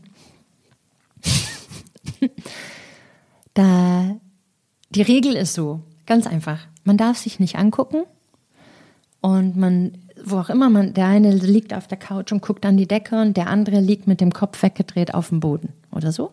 Und man hat viermal 15 Minuten jeder. Das klingt total krass. Ist auch am Anfang erstmal schwer, aber man muss sich da durchbeißen wie ein Terrier. Und wenn man das ein paar Mal gemacht hat, ist man voll der Profi einfach. Und du hast so eine, kannst ein Handy einstellen mit so einem Gebimmel, immer 15 Minuten, 15 Minuten, 15 Minuten. Das sind insgesamt 8 mal 15 Minuten, wovon jeder 4 mal 15 Minuten hat, aber abwechselnd. Habe ich das gut erklärt? Mhm. Man darf sich nicht angucken. Und sagen wir, wir wären ein Paar und du hast die 15 Minuten du siehst ja nicht, was ich mache, dass ich die ganze Zeit die Augen verdrehe und so den Finger in den Hals mache und so Kotzbewegungen mhm. mache. Mhm. Das ist okay. Aber nicht so. Mhm. Sowas darf man nicht machen, weil das beeinflusst den anderen akustisch. Und dann darf man über alte Wunden reden, über wie scheiße man die Familie des Partners findet, wie man sich verraten gefühlt hat, was der fremdgegangen ist, was man geträumt hat, wo man hin will, was einen in dem Moment stört an der Beziehung, wie scheiße man den findet, wie der mit den Kindern war, irgend, egal was. Man kommt dann vom Hölzchen aufs Stöckchen. Weil man so viel Zeit hat? Mhm. Mhm. Und am Anfang redet man fünf Minuten und denkt dann, okay, ich bin fertig. Ich brauche nicht meine nächsten ganzen 15 Minuten. Und man hat trotzdem die 15 Minuten, bis es einfach klingelt. Man darf nicht die 10 Minuten dem Partner schenken oder so. Man wartet, bis die 15 Minuten vorbei sind, auch wenn es stille ist. Die sind einfach deine Zeit. Du kannst fünf Minuten reden, fünf Minuten schweigen, fünf Minuten wieder reden. Und dann kommt man irgendwann in so tiefere Schichten, wo man sich dann Träume erzählt oder unglaubliche Zukunftsängste und wo dann rauskommt, weil ja dann der andere in seinen 15 Minuten darf der darauf reagieren. Aber es hat so eine wahnsinnige Ruhe, weil man weiß, man hat diese Zeit für sich. Und in dieser ganzen Zeit, wo der andere vielleicht 15 Minuten redet, macht das was mit dir, dass du zuhören musst und dann auf das Wesentliche dich dann konzentrierst, wenn du wieder dran bist. Und das das hat für uns Liebe wieder erweckt, die weg war. Und Respekt kam wieder, weil ich habe mir ganz viele Sachen ausgedacht, wie Martin ist, aber ich habe mir es selber ausgedacht. Mhm. Und das hat mich aber auch genervt, dass der so ist, wie ich mir das ausgedacht habe. Und ich habe danach gelebt und auch dagegen gekämpft und der hat immer gedacht, hat die sind alle. Und in so Gesprächen kommt dann raus, dass ich ein mittlerweile ganz falsches Bild von dem hatte. Und er konnte ganz viel revidieren. Und dann war ich so ganz entspannt und dachte, oh Gott, was habe ich mir denn da ausgedacht? Aber du kannst der nicht fragen in der Zeit, sondern es Nee, du kann, wenn du fragst, du kannst fragen, aber du darfst keine Antwort bekommen in deinen 15 Minuten. Aber nach den 15 Minuten darf der darauf antworten. Also du könntest jetzt, wir könnten jetzt 15 Minuten reden und dann könnte ich dann zwischendrin sagen, äh, so wie du immer den Kaffee kochst, das wundert mich dann schon. Mhm. Äh, könntest du mir das mal erklären? Also das, das, das würde ich, auch gehen. Also das, das wäre natürlich ziemliche Redezeitverschwendung, aber ja. könntest du gerne machen, wenn mhm. du wolltest. Du kannst auch einfach Vorwürfe, Vorwürfe, Vorwürfe, Vorwürfe machen. Du bist, du bist, du machst, mhm. nicht. Und dann kann der andere dann darauf antworten. Aber es wird alles so, ja, ich weiß nicht, wie ich das beschreiben soll. Es kriegt alles so einen unglaublichen Wert auf einmal, dass man sich die Zeit nimmt. Man soll das wöchentlich machen, in den Familienkalender eintragen. Habt ihr das gemacht? Mhm. Macht das immer noch? Nee, jetzt macht er einen Podcast. Ja, jetzt machen wir einen Podcast. Also es ist für akute schlechte Lebensphasen in der Beziehung nehmen wir das immer noch, aber dann werden wir wieder faul und machen es nicht. Aber es ist trotzdem eine, ein richtiger Rettungsring für die Beziehung. Und dieses Glücklichsein, ne, seit fünf Jahren, dass du, was wo du sagst, da bist du jetzt irgendwie. In mir glücklich, in, genau. Da, ja, das, darf ich kurz noch was sagen? Mhm. Das, ja. Bitte. So, Schnips. Darf ich? Ja, mhm. ich ähm, das ist auch so eine Änderung in der Beziehung, so eine Stärke, dass ganz viel sich die ganze Zeit sozial verschiebt. Das, früher war ich unfassbar bedürftig Martin gegenüber. Und der war so der heilige Retter, mhm. der der kaputten Charlotte hilft, nicht an Drogen zu sterben. Und es so viel um meine Probleme ging und so. Äh, und, und je stärker und stabiler ich wurde, umso weniger Hilfe brauchte ich. Und dann dachte Martin, dass unsere Beziehung keine Basis mehr hat, weil ich keine Hilfe mehr brauche. Und wir mussten über die Jahre sehr oft alles ummodeln, dass ich ihm nicht die Liebe entziehe, nur weil ich nicht mehr um Hilfe bette. Und wow. ja, das war die Basis ja unserer Beziehung, als wir zusammengekommen sind. Und das ist das, was ich immer denke. Wenn man lange zusammen ist, braucht man einfach die Eier zu sagen, ich liebe dich noch, ich will bei dir bleiben, aber du musst ganz dringend aufhören, mir zu helfen. Das war früher unser Überleben. Das Helfen? Das Helfen. Mhm. Und jetzt musst du sofort aufhören, mir zu helfen, weil ich will deine Hilfe nicht mehr. Und äh, dann fühlt er sich natürlich vor den Kopf gestoßen, nicht mehr gebraucht und auch nicht mehr geliebt, obwohl ich den liebe. Und muss dann ganz neu, müssen wir dann alles wieder gemeinsam aufbauen. Warum ist Trennung keine Option? Ist, ist es. Ist möglich. Also, aber ich möchte das nicht. Mhm. Es ist wirklich, das ist was sehr Unromantisches, was ich aber auch geil finde. Geil unromantisch. Was man in der Beziehung lernt, ist, dass die Therapeuten immer sagen, die meisten Probleme, die man in der Beziehung hat, haben mit dir selber zu tun. Die ganzen Vorwürfe, die man dem Partner macht und alles, die ganze Scheiße, die man, die schlechten Sachen, sind deine Probleme. Arbeite das einmal durch in einer jahrelangen Beziehung und dann sind deine Probleme weg. Und geh nicht immer von einem Partner zum nächsten und fang immer wieder von vorne die gleiche Scheiße an. Und die Therapeuten, das, das klingt ja sehr unromantisch, die sagen, es ist scheißegal, mit wem du zusammen bist. Bleib da, arbeite deine Probleme ab, die du mitgebracht hast, und dann seid ihr glücklich zusammen. Wir haben äh, unsere Findest du das unromantisch nee, jetzt oder null? Gut. Wir waren auf einer äh, unserer Hochzeitsreise, mhm. meine Frau und ich in, in Kalifornien und waren bei einem Pärchen. Äh, Jetzt vor kurzem war das? Nee, das Ach so, weil nee, ich habe eine Reise nach LA gesehen bei Instagram, genau. dann dachte ich, das war das. Nee, nee, das war ähm, äh, schon ein paar Jahre her und ah. jetzt sind wir einmal wieder da. Mhm. Und da haben wir ein, bei, einem, bei einem Ehepaar geschlafen, Cassandra und Philipp. Die, Barbara äh, und Markus meinst du? Barbara und Markus. nee, man kann den, den Namen. Den, achso, die Namen, darf man ruhig. Den kann man sagen. Die verstehen kein Deutsch. Die verstehen kein Deutsch. Und die äh, waren schon ewig verheiratet. Und ähm, also schon ganz, ganz lang. Wie lang? Also nur ungefähr? So äh, 30, 40 Jahre. So oh, lange, lange, lange. Die waren so äh, äh, kurz vor Rente.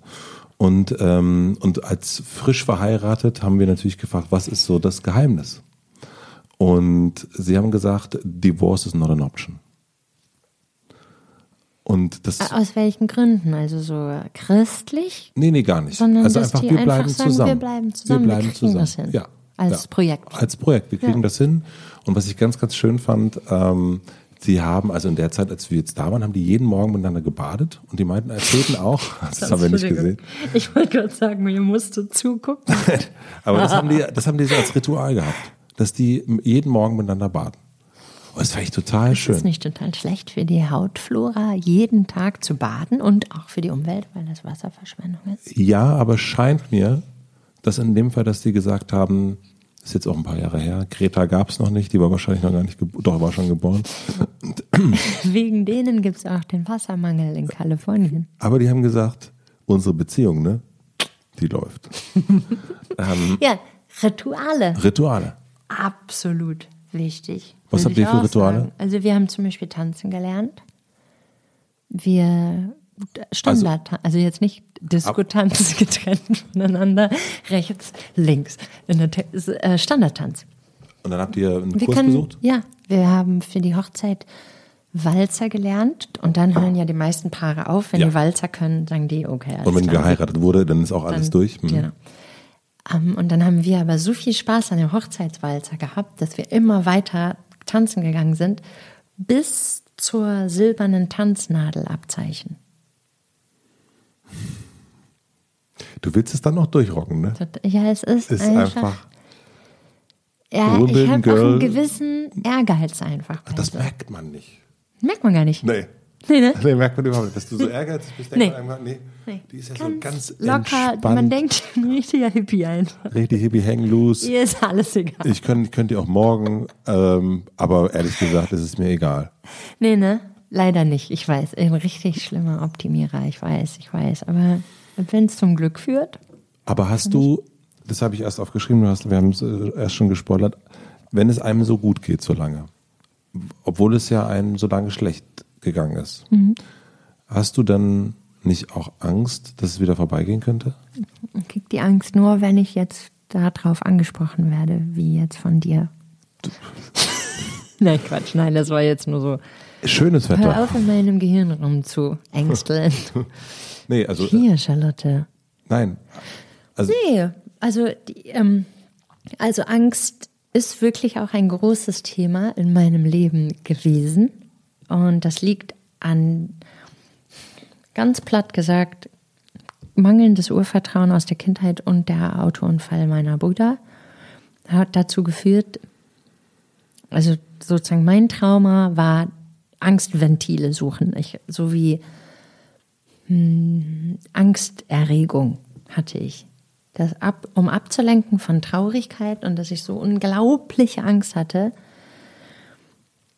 traurig zu werden und zu weinen und nie wieder aufzuhören, habe ich einfach beschlossen, ich weine niemals. Ich werde nicht traurig sein über den Verlust meiner Brüder. Mhm. Und habe da stattdessen, also das ist natürlich keine bewusste Entscheidung, aber so wurde mir das in der Therapie dann beigebracht, dass ich das wohl gemacht habe, un unterbewusst. Lieber hat man Angst und ist aggressiv und wehrt sich so gegen Sachen und ist ganz laut und super aktiv, gegen so äußere Ängste. Mhm. Und dann ist man nicht traurig. Also lieber Angst haben und kämpfen gegen Sachen, als zusammenklappen und traurig sein. Das habe ich jetzt halt jahrelang gemacht. Boah, das ist, hört sich wahnsinnig anstrengend an. Total. Ist es ja auch, aber irgendwie muss das ja auch alles raus. Das ist halt, das ist ja monströs einfach gewesen. Monströs. Das ist vor 17 Jahren passiert und das hat einfach mindestens 10 Jahre meines Lebens versaut einfach. Und wie hast du dich von der Trauer befreit am Ende? Ich habe dann irgendwann angefangen zu weinen und gemerkt, dass also das, das gar erlauben. nicht. Mhm. Ja, und das ist auch wirklich, wirklich auch meine Freundin tatsächlich, Lena, die ganz nah am Wasser gebaut ist und mhm. einfach immer weint wegen allem. Und die hat mir beigebracht, dass man nicht stirbt, wenn man weint. Und mit ihr habe ich ganz viel geweint. Und dann einfach immer geweint bei Filmen und dies und das und vor Rührung und vor Traurigkeit und vor Leuten geweint und so. Und jetzt ist es einfach so wie raus. Jetzt habe ich keine Angst mehr, jetzt fühle ich mich total stark So wie durch, weiß ich auch nicht, Trauma therapiert oder so. Warum bist du so andächtig? Was ist los mit dir? Nee, weil das so, äh, ja, weil ich das. Ähm Soll ich dich mal in den Arm nehmen? Nee, alles gut. Ich dachte, du wärst traurig. Ich, ich also, ähm, nee, ich bin nicht. Es ist. Es fühlt sich so. Es fühlt sich so schwer an. Das ist irgendwie das, was es so. Ähm aber es ist ja nicht mehr. Ich sag nee, ja, es ist vorbei. Ja, Und es war. Du, du fühlst dich in das War rein. Ja, ja. Das ja. ist irgendwie ganz. Das, ähm Frag mal Martin. Ja, der ist. Alles abbekommen. Jeden Tag. Ein Jahrzehnt lang so. Krass. Also. Wahnsinn. er ist einfach ein totaler Masochist. Nein, aber auch, nein, das, ich glaube, ich verstehe auch total jetzt diesen, okay, jetzt, äh, sorry, jetzt, jetzt brauche ich keine Hilfe mehr. Also das ist ja, ja auch. genau. Ein ähm, richtiger Schock und das dann einfach nichts mehr. Der denkt, dann haben wir keine Beziehung, weil was soll ich jetzt machen? Was ist das nächste? Jetzt haben wir doch dieses Haus und, ähm, aber es ist ja, die Arbeit hört ja nicht auf. Also ich meine, letzten Endes ist ja genau das, davon erzählt ja dann auch der Podcast. Ähm, die Arbeit hört nicht auf. Aber die ist definitiv weniger verzweifelt als früher. Nicht mehr so living on the edge mäßig. Mhm. Ist die, kann man nicht auch, also jetzt, wo ihr euch so viel öffnet und beim Therapeuten so lange wart, so viele Zwiegespräche hattet, jetzt den Podcast auch macht, das auch noch öffentlich macht, kann man nicht auch zu viel von dem Partner wissen? Also das sind, denken ja viele Leute so, oh Gott, die sind so ein Paar, was alles totredet gar nicht. Oder so wie so Hippies, weißt du, so ausdiskutieren. Okay, ich sehe, es gibt ein Problem. Wir setzen uns an den Tisch in so einer Tonlage, wie auch manche Priester reden. Mhm. ich, ich krieg's immer wieder rein, weißt mhm. du? Äh, das machen wir nicht. So übermäßig kommunizieren. Also das ist so, äh, wir sind, wir gehen in Paartherapie, bevor wir uns scheiden lassen. Als Notfall nicht als Luxus, mhm. wenn alles gut ist, sondern in absoluten Superkrisenzeiten, wo alles am Arsch ist. Dann geht man ein bisschen dahin, wo ich auch wirklich ja immer Werbung machen will für Paartherapie. Nicht, ihr müsst dann tausende Euro ausgeben. Manchmal helfen einfach zwei Stunden, mhm. um eine Beziehung zu retten. Wirklich. Mhm. Oder, das ist aber sehr selten, die Therapeuten fragen immer bei einer Paartherapie am Anfang jeden Einzelnen, liebst du deinen Partner noch? Mhm. Und dann sagt man ja oder nein. Aha. Und, wenn, äh, und danach die Frage, hast du noch Hoffnung, dass ihr zusammenbleiben könnt? Und wenn das alles von beiden mit Ja beantwortet wird, fängt man die Arbeit an, diese Beziehung zu retten. Wenn irgendetwas davon mit Nein beantwortet wird, kann man auch begleitet, was gut ist, mit Kindern zum Beispiel eine Trennung professionell einleiten. Ja, ja, ist aber auch gut. Ist auch gut. Besser als da alleine rumzumurksen mit den Kindern. Wenn, wenn man sich scheiden lässt und dem Kind nichts dazu sagt und so denkt, ach, die Kinder merken das nicht, da kommt sowas raus wie bei mir. Das haben meine Eltern gemacht. Die dachten, man kann sich heimlich scheiden lassen und nicht mit den Kindern darüber reden. Also, wie kam, warte, ich habe aber den Faden verloren. Ah, ja, zu, und genau, und das zu viel Wissen ist auch so. Jetzt natürlich im Podcast ist Ge Geheimnisse verraten natürlich die Unterhaltung. Ne? Das ist ja kein Problem. Wir sind ja nicht mehr zu zerstören, glaube ich, Martin und ich einfach. Also außer der würde jetzt ein super ekelhaftes Kapitalverbrechen begehen an einer Frau oder einem Kind. Martin, beware. So, das wäre für mich ein Trennungsgrund und sonst eigentlich gar nichts mehr. Wow, das ist doch fantastisch. Ja. Oh ja, und, und äh, so geheim, also ge es gibt viele Geheimnisse, weil wir schon seit vielen Jahren also jeder sagen, für sich. Genau, mhm. jeder für sich und einfach sagt, es gibt gewisse Sachen, die ich mache, die gehen dich nichts an und so. Aber wo wir auch schon gesagt haben, ja, ist doch cool, wenn man sich jetzt im Podcast so ein paar Sachen um die Ohren wirft, natürlich. Aber so sonst jetzt vor dem Podcast gibt es einen Haufen Geheimnisse.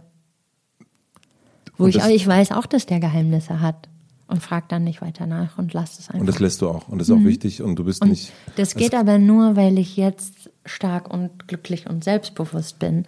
Und früher wäre ich einfach ausgerastet. Dann hätte ich dem ein Messer an den Hals gehalten und hätte den angeschrien, dass der mir sagen soll, was dieses Geheimnis ist. Und was da, mit wem er da geschrieben hat oder was auch immer. Genau so. Ja. Du hat, ähm, ähm, darf ich noch was fragen zu dieser Befreiung oder ist das, ist das Gerne. Ja. Ich liebe über Befreiung reden, merkst du doch. Ähm, naja, es ist manchmal, ich will jetzt auch nicht so ein, so, ein, äh, so äh, also, wenn es zu viel ist, sagen Sie Bescheid, Frau Roche. ähm,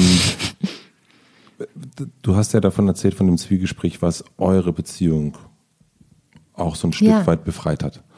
Ja. Ähm, was sind so die Sachen, die dich, also das ist ja dann, da ist ja nochmal, da geht es ja dann auch wieder um den anderen, um die Liebe zum anderen und, und so weiter, aber die Liebe zu dir selber, also wie hast du die, also wo, also was man sieht, du machst mehr Sport als früher. ähm, weiß ich nicht, wie viel das damit zu tun hat. Ich glaube, für die psychische Gesundheit ganz viel. Ja. Also ich habe das Gefühl, dass Leute, die zur Depression neigen, allen immer besser geht, wenn die Sport machen. Also ich weiß, ich darf jetzt nicht irgendwie so Aussagen treffen, wo dann jetzt so Therapeuten denken, oh, man kann doch nicht bei Depressionen einfach Sport machen, dann ist mhm. das weg. Es gibt ja schwere Depressionen. Ja. Aber ich weiß ich auch nicht jetzt, bei Lena Dunham oder so, die hat mal letztens gepostet bei Instagram, wieso kein Arzt ihr jemals empfohlen hat, zusätzlich vielleicht zu ihrer Medikamentation, Medikation, Medikation äh, Sport zu machen, sie ganz viele Tabletten gespart hätte. Sie wusste gar nicht, dass das so glücklich machen kann oder einen aus dem Tief rausholen oder so ein bisschen diese Tiefen ausbalancieren. Also das ist bei mir ganz, ganz krass. Das, wenn ich morgens jogge oder so, dass dann den ganzen Tag unfassbar gut geht. Was noch?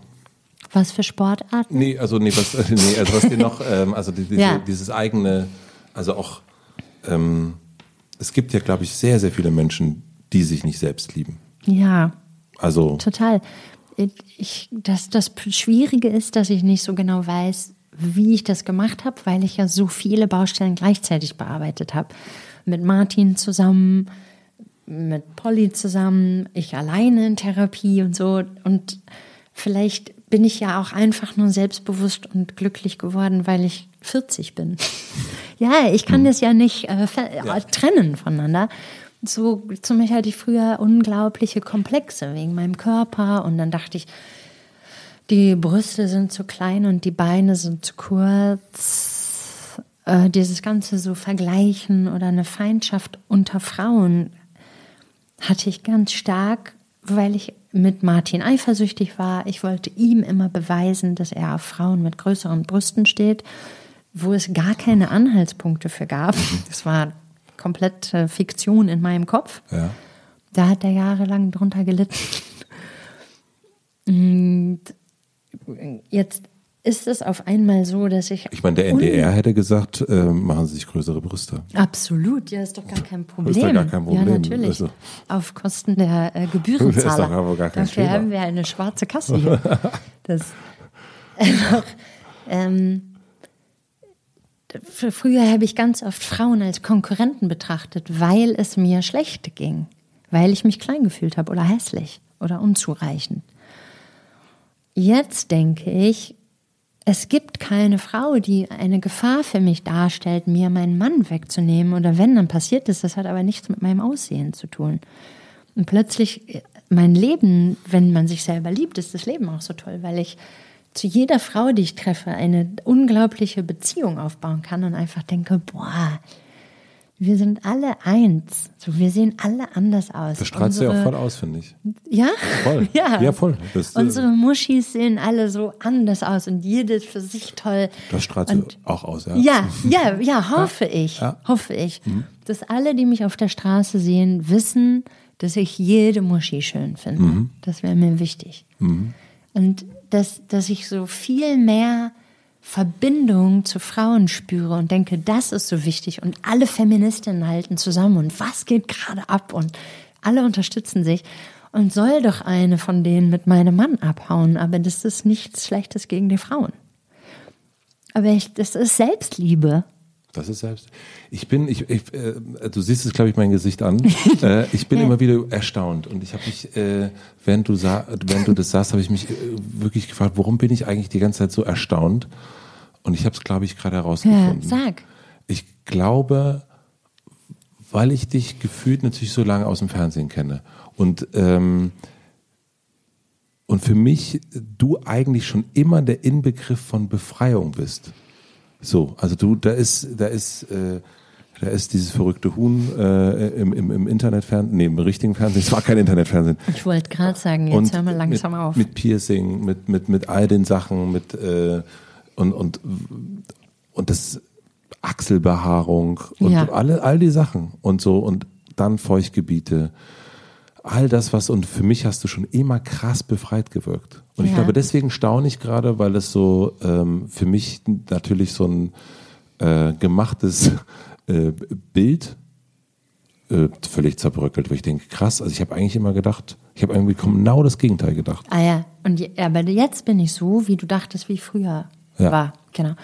Und das ist ja das riesige Missverständnis ganz oft bei den Sachen, die ich mache, ich war früher immer so laut über Sachen, die ich komplexer, wegen denen ich komplexer hatte. Also das ist jetzt, also ich muss jetzt leider, ich glaube, Hella von Sinnen zitieren. Okay. Ja, dass die so gesagt hat, äh, wenn sie sich für etwas schämt, sagt sie zur Sicherheit für sich zu allen, schaut mal her, guck mal, das habe ich.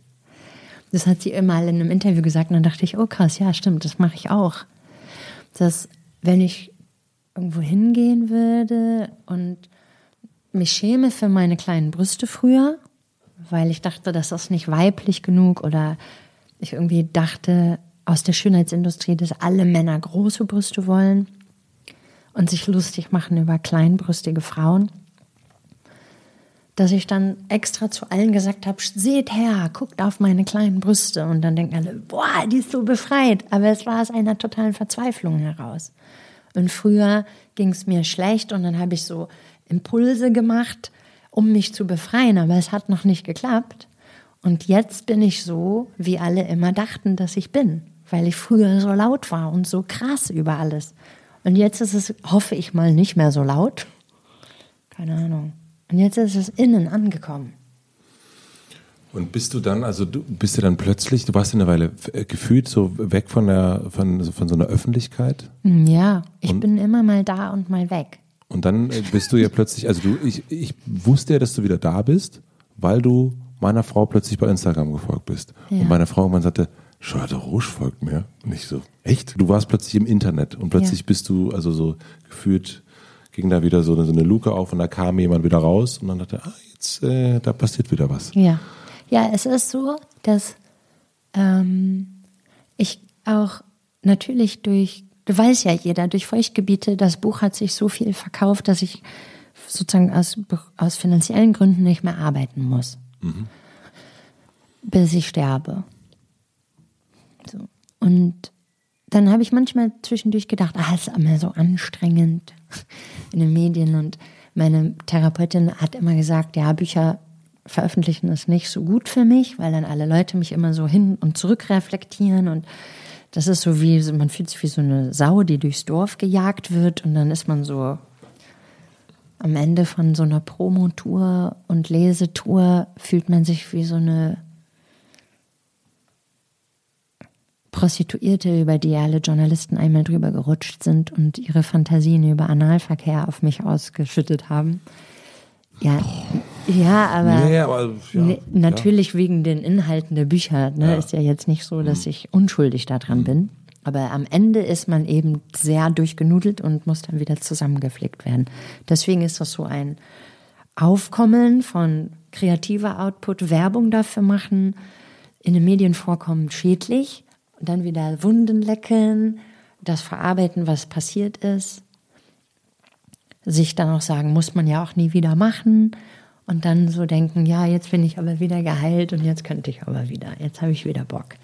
Und zum Beispiel habe ich deiner Frau gefolgt, weil ich bin im September zu Instagram gegangen. Der Martin wollte nie, dass ich Social Media mache, weil der weiß, wie schlecht es, wie schlecht ich negatives Feedback verkrafte von Fremden, wenn die so schreiben. Ich vergewaltige dich, bis der Penis aus dem Mund kommt oder so. Oh Gott.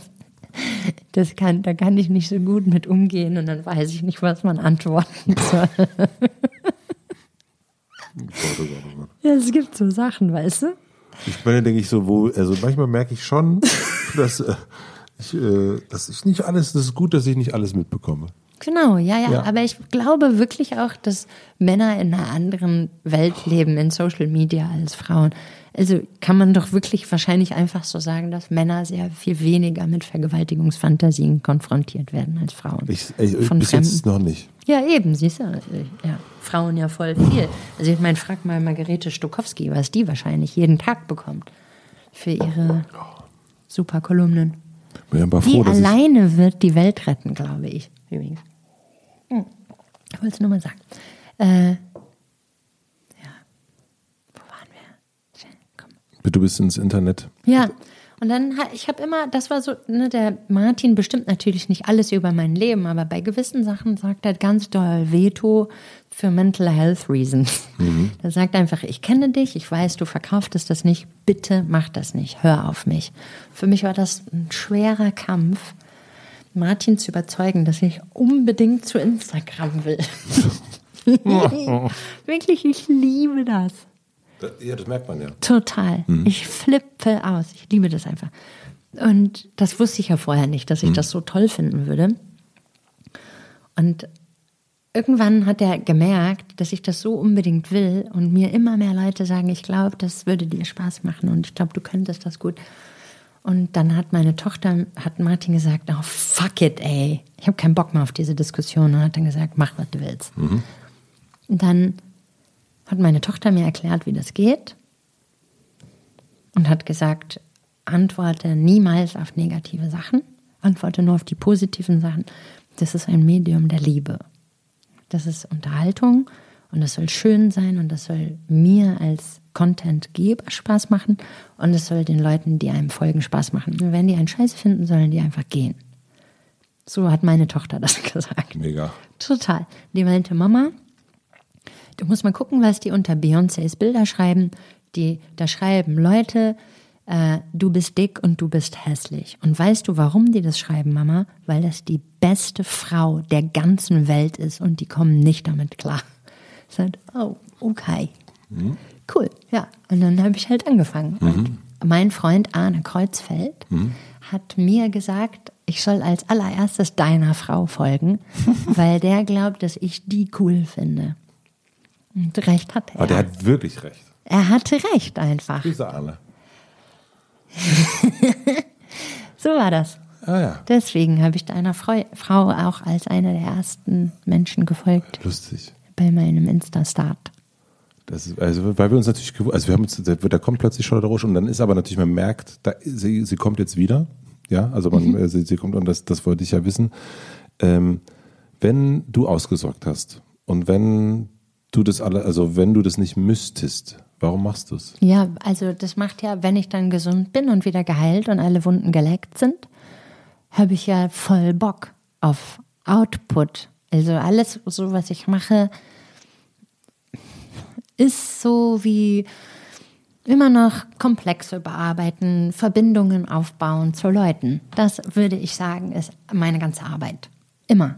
Also wenn ich Leute interviewt habe früher, wenn ich Bücher geschrieben habe, ich tue mein ganzes Herzblut da rein und sag, ist es eigentlich nur bei mir so, dass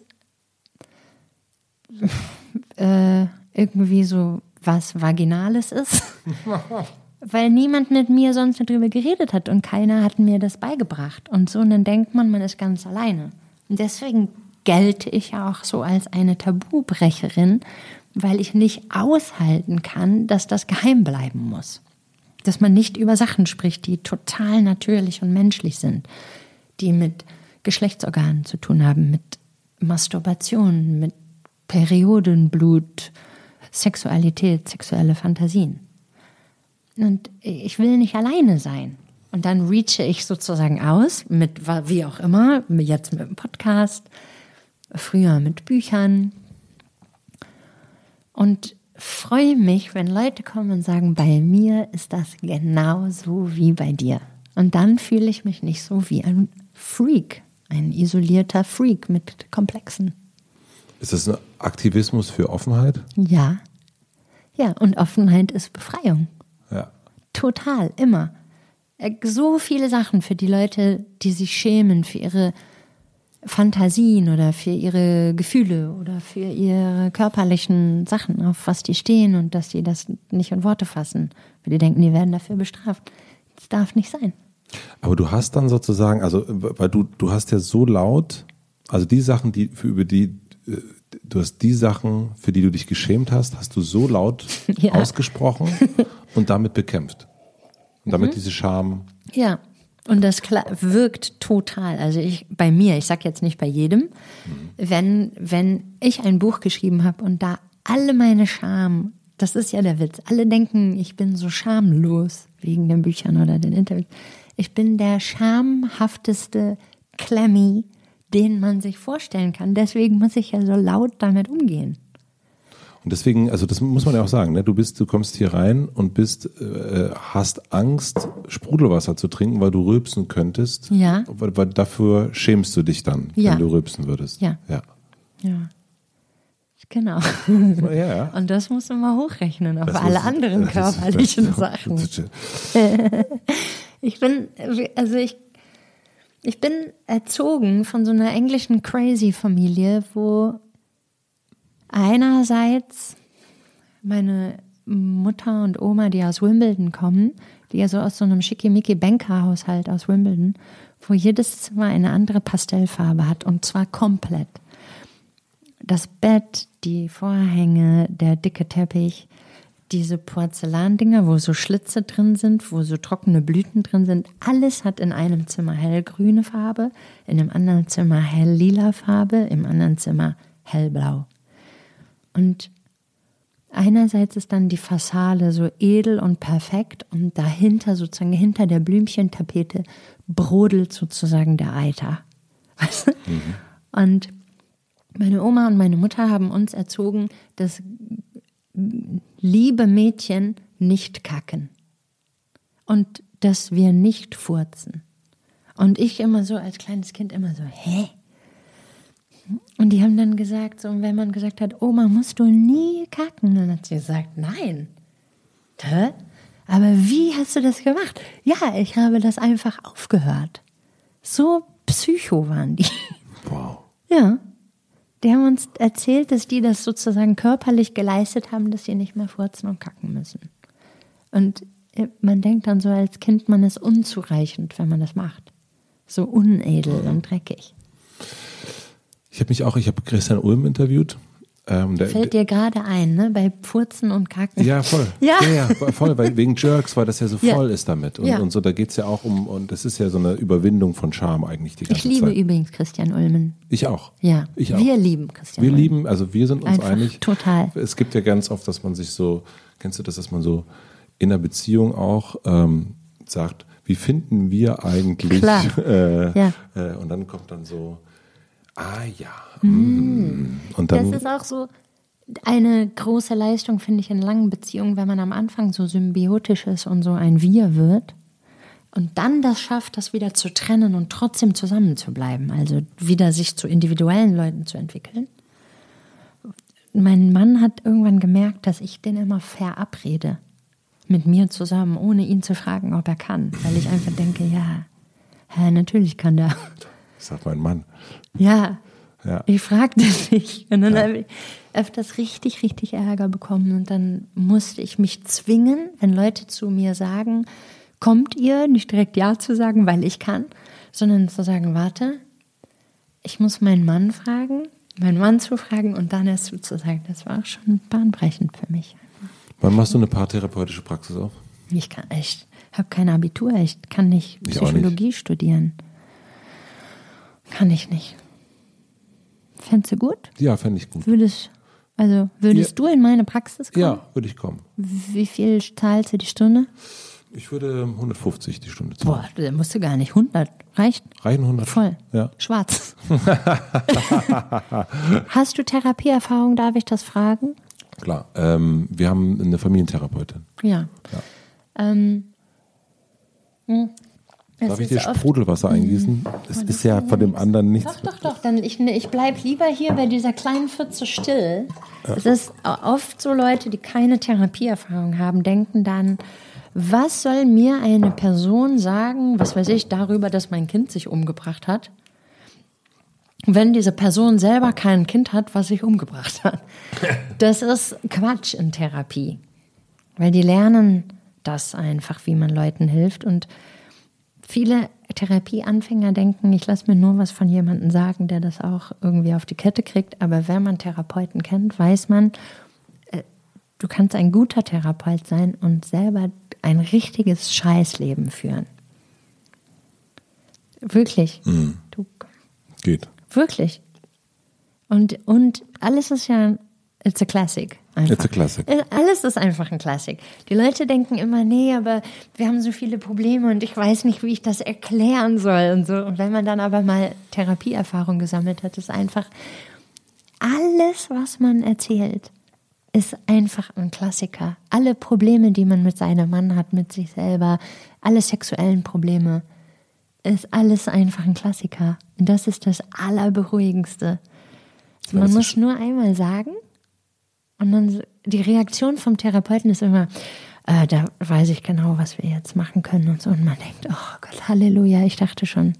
Das Zwiegespräch, da würde ich ganz, also wie sieht denn das Zwiegespräch mit dir selber aus? Gibt es das?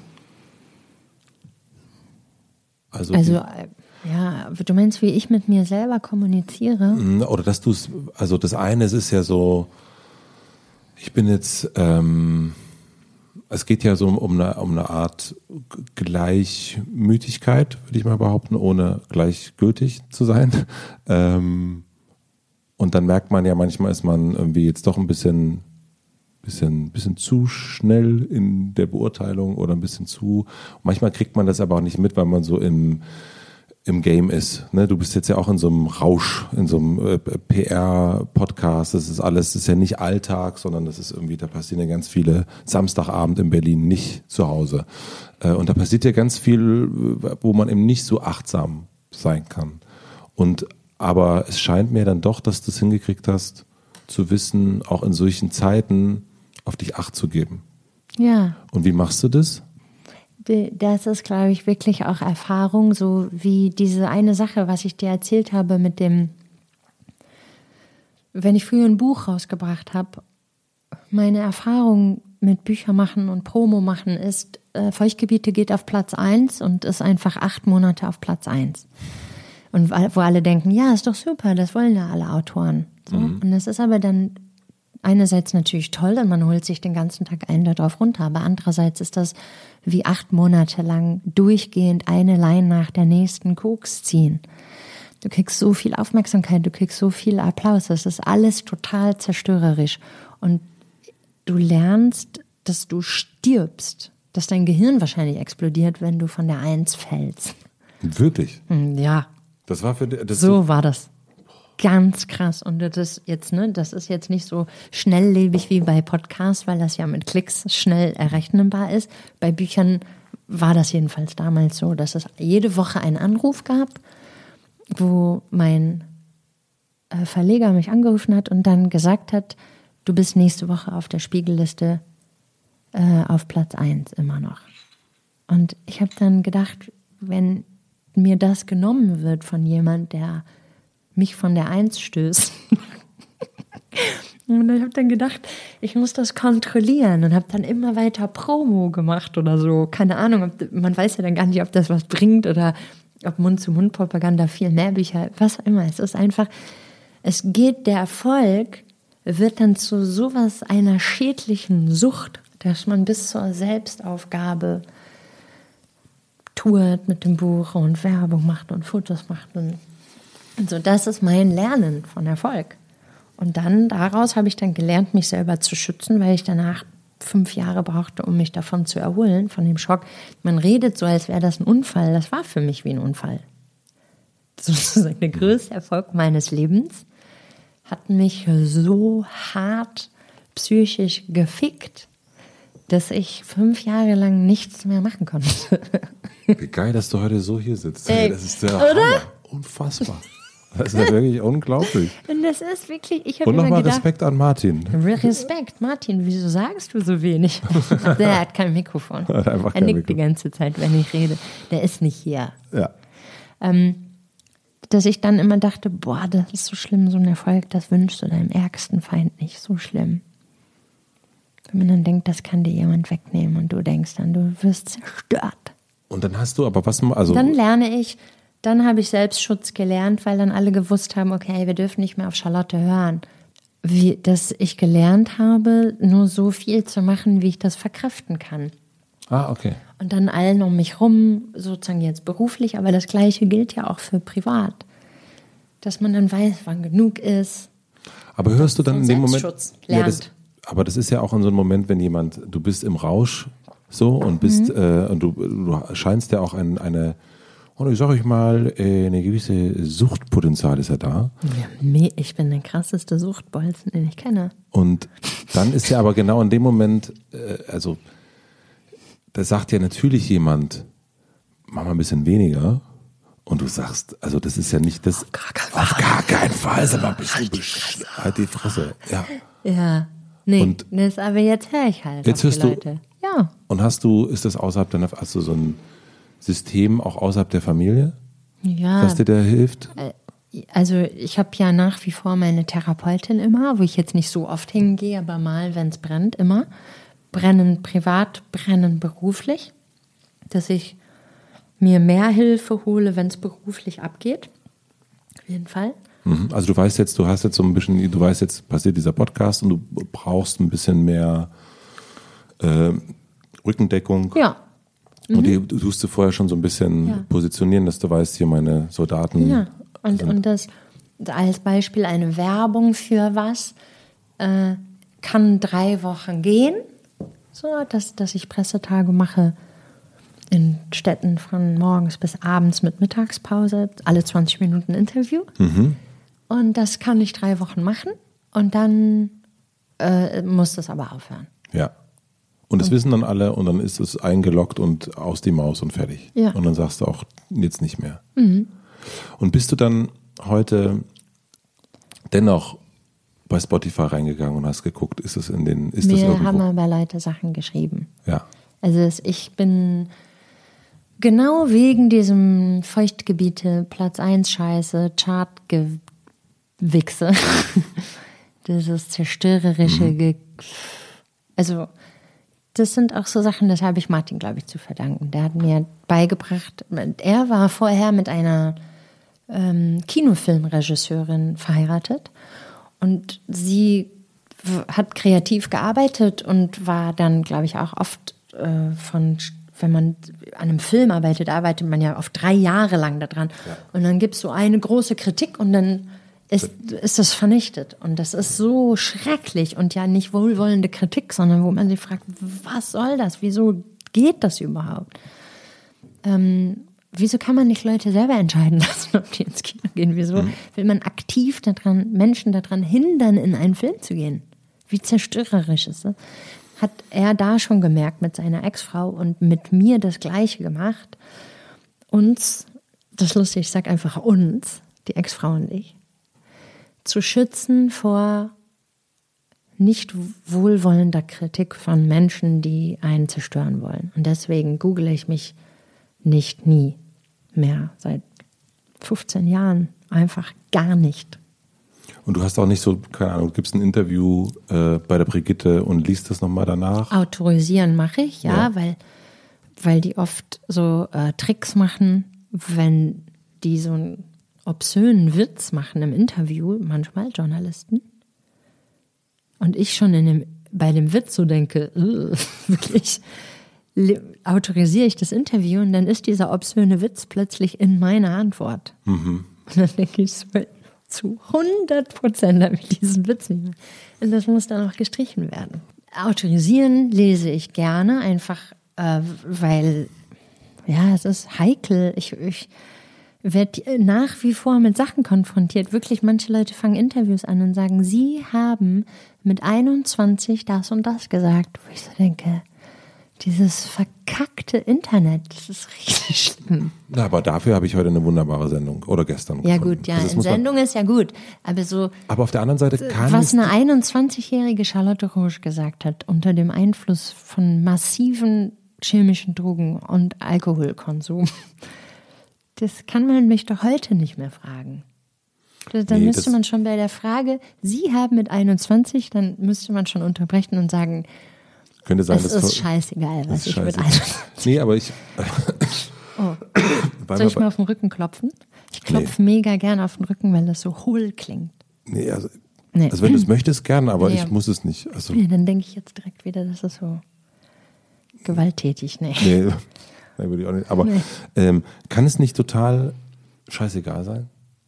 Was? Also, also diese. Ähm, was da im Interview war? Oder alles, alles was man eigentlich. früher gesagt hat? Alles eigentlich, also das wäre doch eigentlich noch so der, wo man sagt, weißt du was? Also jetzt so mal ganz blöd, könnte eigentlich total egal sein. Ich habe mal den äh, Keyboarder der Band Rammstein äh, auf, einem, äh, auf einer Musikveranstaltung gesprochen.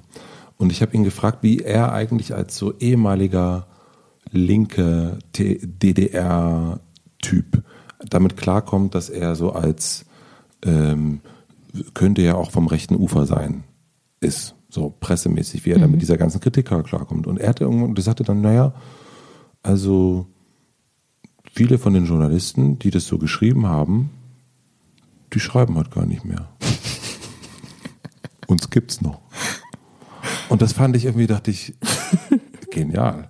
Das und es stimmt ja auch. Wie so eine Zermürbungstaktik. Das ist eine totale. Das, stell dir mal vor, der hätte früher schon so, wäre früher schon so cool und souverän gewesen und hätte schon damals in Jung gedacht, ich überlebe euch. Ich überlebe euch einfach komplett alle. das ist richtig lustig. weißt du, an was mich das erinnert? Es gibt, kennst du Komodo Varan? Nein, ist das was Christliches? Dann kenne ich es nicht. ja. Das ist wirklich was Christliches? Nein, das ist ein Tier. So eine riesige Echse. Ja. Komodo Varan. Also, das ist jetzt, so habe ich es mir gemerkt, es kann auch alles falsch sein der, der mag gerne Fleisch und ist eine riesige Echse, so groß wie du ungefähr. Aber mhm. auf vier Beinen natürlich. Und der hat einen giftigen Speichel und der geht dann zu einer, so einem Rindviech und beißt einfach so ein bisschen ins Bein. Nichts passiert. Das Rindviech geht einfach weiter und der Komodo-Varan geht einfach tagelang hinterher. Und das bisschen Gift, was da reingegangen ist, dauert einfach viele, viele Tage. Und irgendwann. Und irgendwann fällt die Kuh um und weiß nicht, wie ihr geschieht und endlich kann er die essen. Und genau so ist der Keyboarder von Rammstein. Und du auch ein bisschen. Ja, einfach. Ja. Das heißt, wir beißen dem Journalisten bei einem Interview, bei einer unangenehmen Frage nur ein bisschen ins Bein, der denkt, hä, kaum glaube, gemerkt. Und dann gehen wir dem Journalisten fünf Jahre lang hinterher. Ich glaube, was man ja vergisst, ähm, ist das, das Gedächtnis. Das finde ich einen richtig schönen Satz. Was man vergisst, ist das Gedächtnis. Ja, man vergisst es, glaube ich. Man vergisst, dass Sätze die man sagt, eine viel größere oder schreibt, die, dass die eine viel größere Wirkung haben. Du meinst jetzt als Journalist vergisst man das? Alles oder, Mögliche. Oder als ja, Interview Mutter, Mutter, Vater, alle möglichen, also man ist ja permanent irgendwie ausgesetzt von Sätzen. Ah. Und ich glaube, man, man vergisst, dass die wirklich eine Wirkung haben. Ja. Dass das wirklich was macht unter Umständen. Groß wie klein. Mhm. Und das, ähm, das dann, und das, ich mag das ehrlich gesagt auch an Filmen ich mag das auch an Arya Stark, dass die einfach so ihre Liste hatte. Äh, das ist natürlich irgendwie so auch, da habe ich mich auch gefragt, warum finde ich das eigentlich so gut? Ja, weil äh, du so bist wie die. Ja, weil man dann und denkt so, ja, jeder hat ja so seine kleine Liste. Hm. Und die ist halt irgendwie so mit so einem kleinen Spitzenmesser hingegangen und hat die einfach äh, äh, abgemorkst. Und ich. Ähm also ich habe ähm, also ich war früher ein großer Fan von Louis C.K. Mhm. Bevor. Bevor ich erfahren habe von seinen Hobbys, mhm. die der im Büro gemacht hat und Backstage mit anderen Comedians und mhm. Auszubildenden, Praktikantinnen und so. Mhm. Mm, und eine der prägendsten Nummern von seinem Stand-up für mich war, dass er eine Nummer darüber gemacht hat, dass sein Freund, der Flugangst hat, ihn immer aus dem Flugzeug angerufen hat, den Louis C.K. dann. Und Louis C.K. einfach aus Spaß immer gesagt hat, ich glaube, du stürzt ab. Und der Freund ist immer ausgerastet und gesagt, hör auf, das zu sagen, weil wenn man Angst hat, hat man oft auch magisches Denken oder ist abergläubig. Und dann hat Louis C.K. immer gesagt, so nur weil ich dir wünsche, dass du stirbst, wird es ja nicht passieren. Ich habe schon sehr, sehr vielen Leuten den Tod an den Hals gewünscht. Und das passiert ja einfach bei keinem. Also kann ich dir, meinem Freund, der mit Flugangst im Flugzeug sitzt, wünschen, dass du abstürzt, aber es wird nicht passieren, weil ich diese Macht nicht habe. Das finde ich richtig cool. Und ich habe auch sozusagen, äh, also wenn mich jemand richtig verletzt und ich sehr, sehr wütend bin, wünsche ich auch, dass der stirbt. Also das ist ja, glaube ich, was ganz Kindliches. Ich glaube, Kinder machen das ja auch, wenn die so erste Streits mit der Mutter haben, wünschen die sich im Kopf, ich hasse meine Mutter so sehr, ich will, dass die stirbt.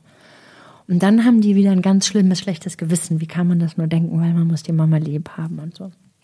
Und es sind auf jeden Fall schon einige Leute gestorben, wo ich gehofft habe, dass die sterben. Aber nur einfach ganz harmlos aus dem beruflichen Umfeld oder so. So, die mir richtig auf den Sack gegangen sind.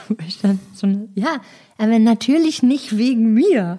Aber jetzt, das ist ja so, wenn man älter wird, sieht man ja Leute sterben. Und es wird ja immer mehr. Man sagt ja, die Einschläge kommen immer näher und werden immer mehr, bis man irgendwann auch selber getroffen wird. Und mich haben Leute schon bei der Arbeit so wütend gemacht, dass ich auch so wie eine Liste habe, einfach nur von Leuten, denen ich den Tod an den Hals wünsche, aber natürlich nichts mache. Ich denke aber, dass die für mich selber, dass dieses Verzeihen dessen, das ist jetzt wieder so christliche Mega, Nummer. Ich sagen, ja, du wolltest, du hast mich schon so Du auch schon eine Stimmlage wieder, eine andere. Christliche. So Nein, ich glaube schon. Verzeihende. Ja, so eine, ja, ich würde mir das für mich selber auch mehr wünschen, tatsächlich. Dass du mehr verzeihen auf kannst? Auf jeden Fall. Dass ich nicht, also ähm, das kann ich schon wesentlich besser als früher, mhm. ganz klar. Und ganz viele Sachen sind dann auch, ja also wirklich deswegen bist du da eigentlich total, wie bescheuert bist du da eigentlich?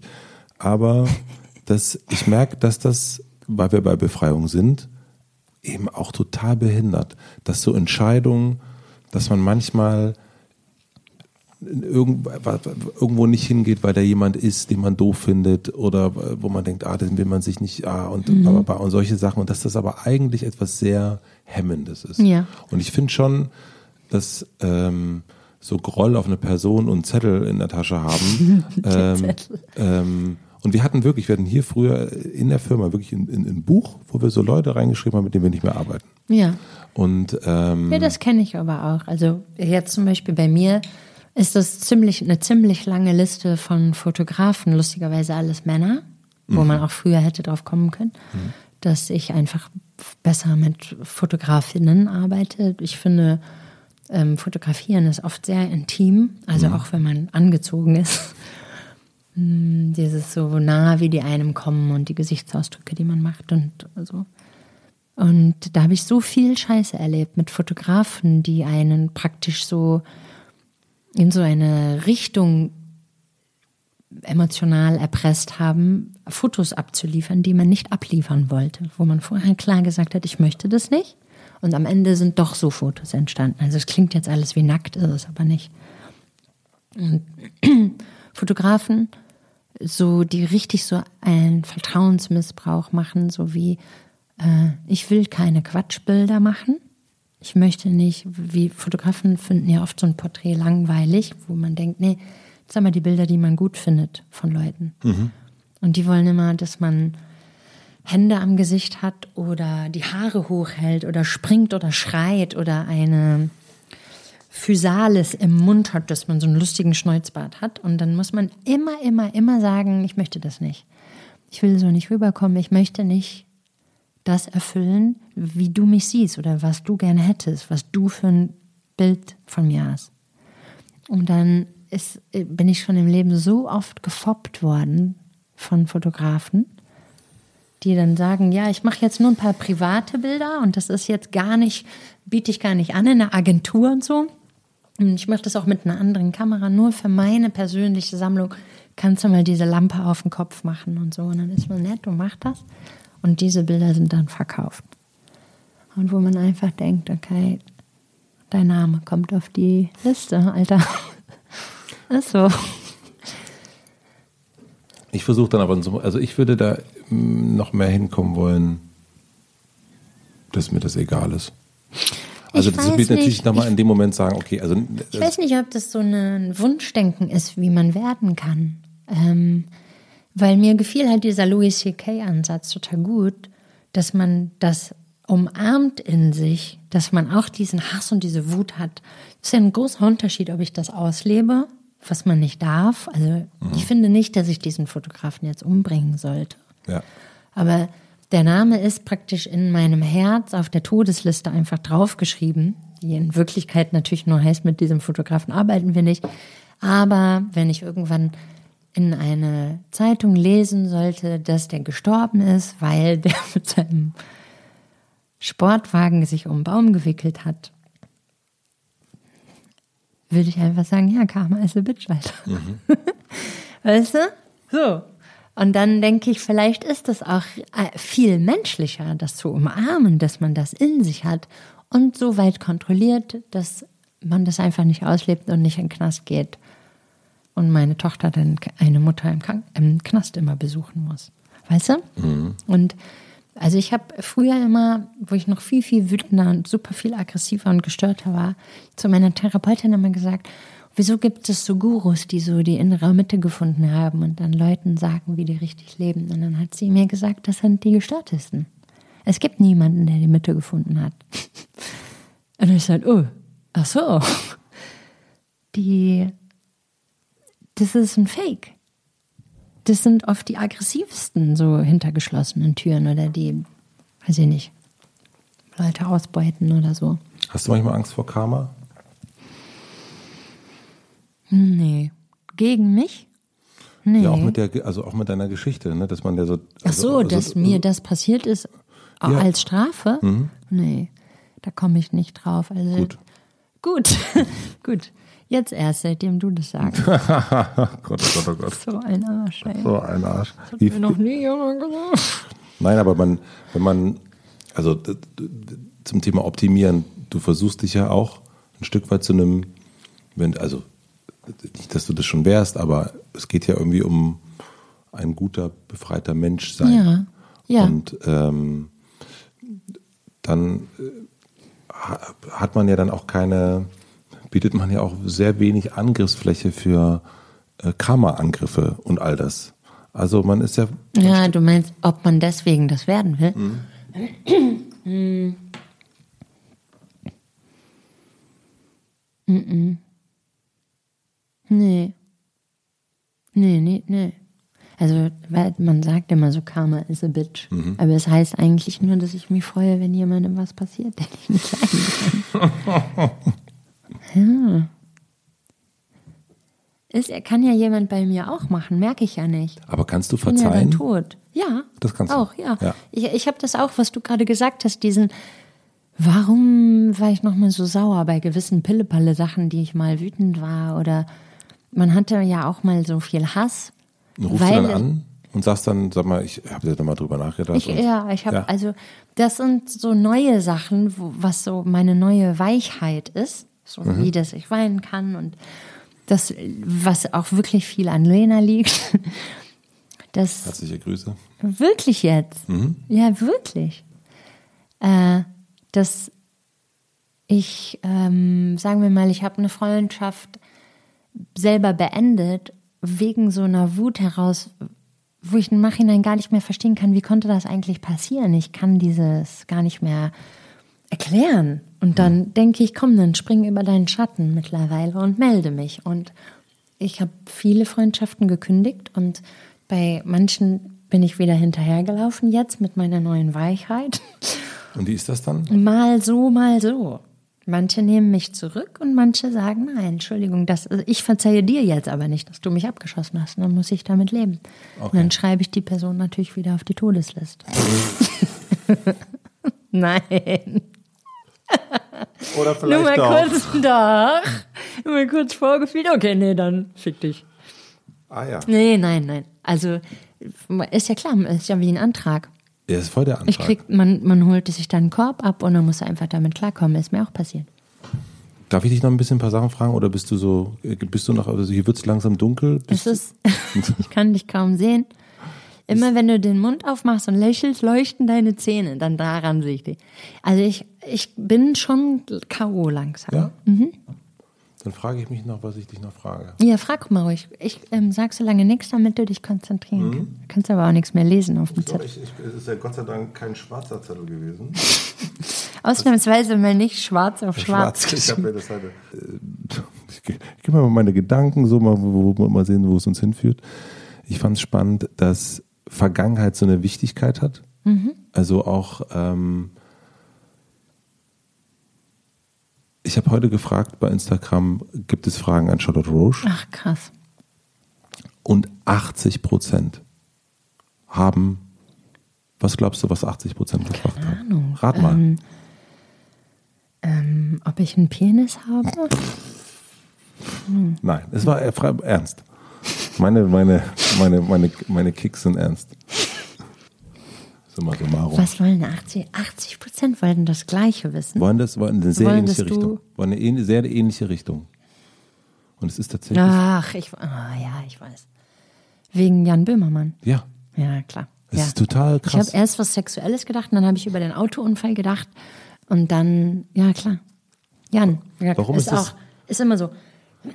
Warum ist das so wichtig? Erstmal direkt ein äh, Stressräuspern. äh, weil das niemand bekommt, die Antwort. Und deswegen ist das so wie der, die, die Gold, das goldene Kalb und der heilige Gral. Das macht alle wahnsinnig, dass wir nicht darüber reden. Und deswegen so ist ganz das so, einfach. Das, ah, okay. So funktioniert, funktioniert ja eigentlich dann eigentlich alles. Ja. Ja, aber wie, was sollen wir jetzt machen? Ich kann es nicht beantworten. Nee, ich, also das ist mir total, das so, ist mir das völlig, das ist mir ist dir scheißegal, dass alle deine Leute. Nee, mir, also ich, also ich. Du wusstest, jetzt, da gibt's nichts, ne? Ich bin ja total, also ich bin ja nicht bescheuert. Also, also. You can't always get what you want. ne? That's true. Es ist so. Einfach. Nicht immer. Bist du, also du hast gesagt, das hast du nicht äh, gesagt mit 21. du hast gesagt, dass du sehr äh, entwurzelt aufgewachsen bist. Ja. Und im gleichen Interview, es war eine Brigitte, fand ich wirklich ein sehr gutes Interview, hast du gesagt, dass du immer an die Wurzeln gehst. Ja, krass. Und ist das, ist das so damit, ist es wirklich das so ist verbunden? mir noch nie aufgefallen. Krass.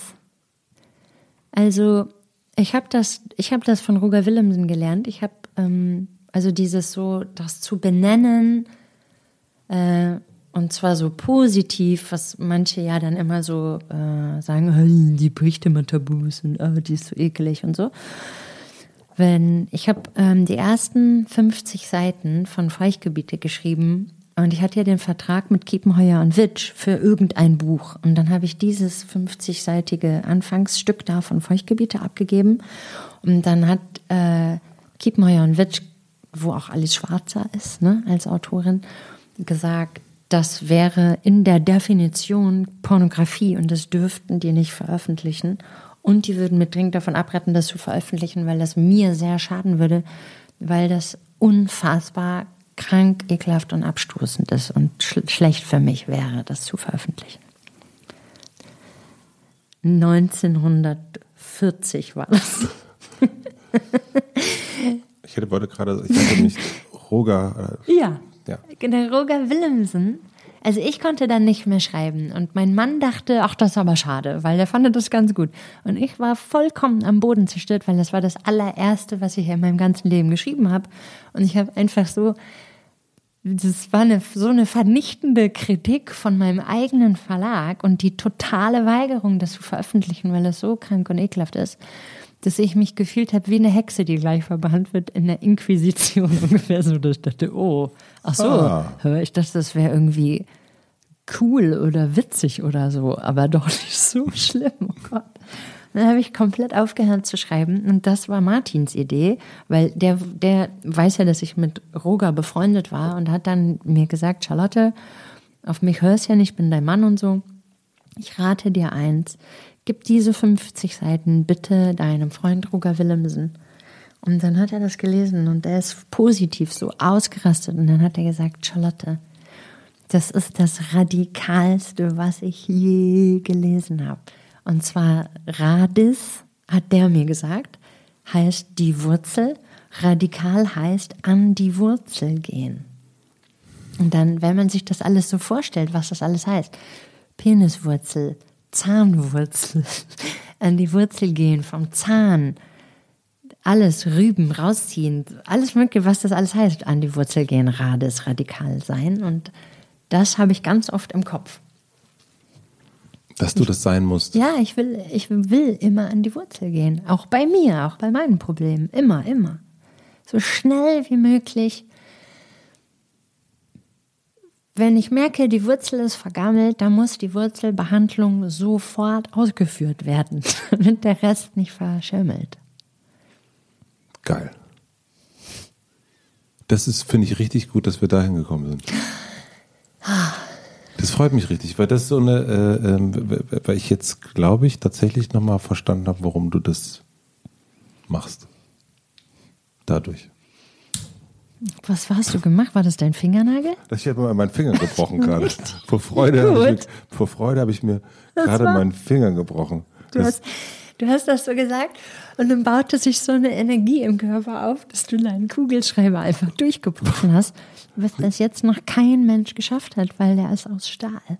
Das ist ähm, ein Mont Blanc. Das ist ein Mont Blanc. Roger Williamson, Sie schulden mir ein Mont Blanc. Mont Blanc. Mont Blanc. Mont Game of Thrones. Game of Thrones. Ja. Ah. Aber das ist schön, wenn man sowas weiß. Oder? Also das ist doch das größte, mit das größte Geschenk, mhm. dass man so weiß, okay, das ist jetzt mein, ähm, das ist mein Nordstern und das ist nun mal, so ist es nun mal, da müssen wir jetzt alle durch und so bin ich und äh, ich, ich, ich, ich, mute das vielleicht zu, aber so ist es nun mal. Mhm. Das weißt du dann aber schon sehr lange, demnach. Ja, ja. Und, und, ich finde es auch immer interessant, dass oft dann jemand anders kommen muss, um einem das zu erklären, was man eigentlich macht. Das passiert ja oft, auch mit Kritiken und so. Crazy. Und ich mag auch gerne Pastinaken, Rettich, Radieschen und Möhren. Es ist ja alles Wurzelgemüse. Das, das, danke. Ja, ich will es nur nochmal ja. zusammenfassen, weil ich dachte, ich, ich, kann ja deinen Gesichtsausdruck nicht mehr sehen. Ist, man, also man muss sagen, hier ist es wirklich stockdunkel gerade drin. Also man sieht, wir sehen uns, also ich sehe auch nur noch deine Zähne. Ja. Und deine ähm, ich, ich, Kette, wobei ich nicht mehr erkennen kann, ob es eine totale, so eine Proll-Goldkette ist oder ob das eine schöne ähm, eine schöne Dam Kette. Eine, eine schöne Damenkette ist, die jetzt einfach nur prollig aussieht durch, den, durch, das, durch das Dings. Also gemeint ist es prollig. Ich, also Gut. die Absicht war prollig. Proll. Ja. Ich habe drei schnelle Fragen fürs Ach, Ende. Nee. Oh, nee. Das ist, äh, das geht ganz schnell. Ja. Ähm, ich meine nur immer, das ist immer so ein Druck, dieses. Nein, nein, du kannst. Nee. Man darf nachdenken. Man darf zum einen nachdenken und es kann auch, ich will's, ich habe jetzt drei schnelle Fragen gesagt. Hast du dir die gerade ausgedacht oder hast du die dir auswendig gelernt vom Zettel? Die stehen, die stehen hier. Die, das, das, das, äh, und, ähm, und du kannst auch Zeit lassen, ich, es ist nur im Respekt deiner Zeit, sozusagen. Das mhm. ist, also, ne? Ähm. Du hast keine Anschlussaufnahme von einem Podcast, dass jemand hinter dem Vorhang hier steht und du gleich noch was aufnimmst. Nee. Und ich habe es ist auch nicht jemand. Wenn ich weg will, nur, wenn wir aufhören, nur weil ich aufhören will. Ja, ja, ja. So, okay, Voll. ich wollte nur noch mal nachfragen. Ja, ja. Und ähm, deswegen jetzt die drei Fragen. Vielleicht sind es vier. Äh, was lernst du gerade, was du noch nicht so gut kannst? Ja, Podcasts machen. Oh, das kannst du ja jetzt nicht erzählen. Natürlich. Nein, Hä? Charlotte Rouge. Ich habe eine einzige Stunde Podcast aufgenommen. Ich lerne das gerade. Ja, wirklich? Ja, richtig doll. Und was musst du da noch lernen? Ja, Du hast es doch jetzt ganz gemacht. viele Sachen gemerkt, was ich nächstes Mal anders machen will. Zum Beispiel? Mehr zuhören. Nicht nur darauf konzentrieren, weil wir waren sehr aufgeregt und es war sehr heiß. Äh, was ich als nächstes sagen will, sondern noch mehr darauf eingehen, was Martin sagt. Das muss ich lernen erstmal. Nicht, nicht im Privatleben, oh Gott, sondern nur im Podcast. Privat auf keinen Fall zuhören, da ist alles total super. Kein okay, Bock. KB, kein Bock. kein Bock. Ähm, auch ein bisschen, ein bisschen eine christliche Frage. Gerne, wirklich. Ähm. Je mehr du so zeigst, dass du ein Christ bist, umso geiler finde ich dich. Umso mehr entsprichst du meinem Beuteschema. Ist so. Weil ich denke, dieser arme, verwirrte Christ muss umgedreht werden.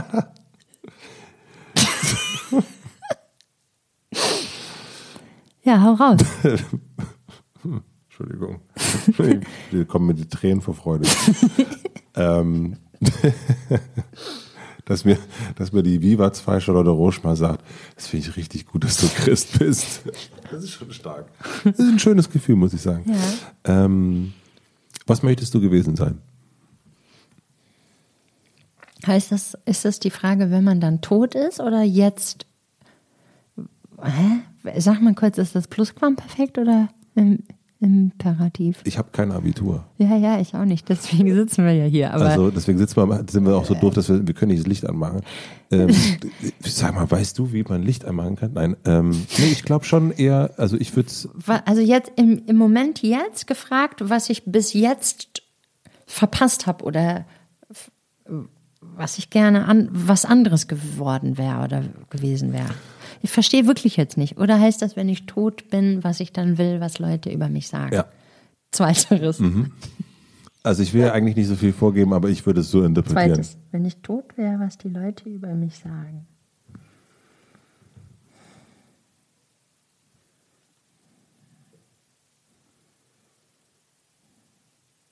Gott, ich bin, ich, äh, ich äh, stelle die Frage hinten an. Ich weiß nicht, ob man das darf, aber ich schiebe bis später. Du schiebst, du kannst eh nur Bis noch, gleich. Bis gleich. Ähm, wenn wir da bei der Überschrift sind, wie hast du dich befreit? Was ist ein Buch, was du mir empfehlen würdest, was ich lesen soll? ähm, die Biografie über Max Frisch von Volker Weidermann. Okay. Heißt der Volker Weidermann? Weidermann. Weidermann. Ich sag einfach den Nachnamen von Weidermann. Die Biografie, warum? Weil ich dadurch so ein großer Max Frisch-Fan geworden bin. Durch die Brille von Weidermann. Ähm, dass ich dann danach jedes einzelne Buch von Max Frisch gelesen habe, wie in einem Rausch. Es war so geil. Es war für mich das beste Le äh, Leseerlebnis des Lebens. Erst die Biografie und dann alle Bücher durch. Inwiefern hat sich dann Max frisch befreit? Ähm, der hat eigentlich auch nur über seine Probleme geschrieben und seine Beklemmungen und wie er überhaupt nicht in der Welt klarkommt. Auch wieder praktisch aus seiner Scheiße künstlerisches Gold gemacht. Wird mega unbeholfen. So ein richtiger Spackofant. ich könnte so im echten Leben einfach gar nichts. Ich kenne nur diese Fragen von Ihnen im Fragebogen. Ja, das ist doch total ich gemein. Ja, voll. Ja. Das ist ein guter Tipp. Danke. Bitte, also falls du das liest, sag mir Bescheid, Mach wie ich. du das findest, ich. ähm, über Direct Message. Ähm, ich schreibe natürlich eine Karte. Ich, wir müssen leider die äh, angestellte Frage, die wäre jetzt schon, weil die letzte Frage ist immer die gleiche. Soll ich sie nochmal stellen? Was auf meinem Grabstein stehen soll. du könntest es auch so interpretieren, habe ich so nicht gefragt, aber wenn Sie das so sagen wollen. Sie ging an die Wurzel wie ein Radieschen.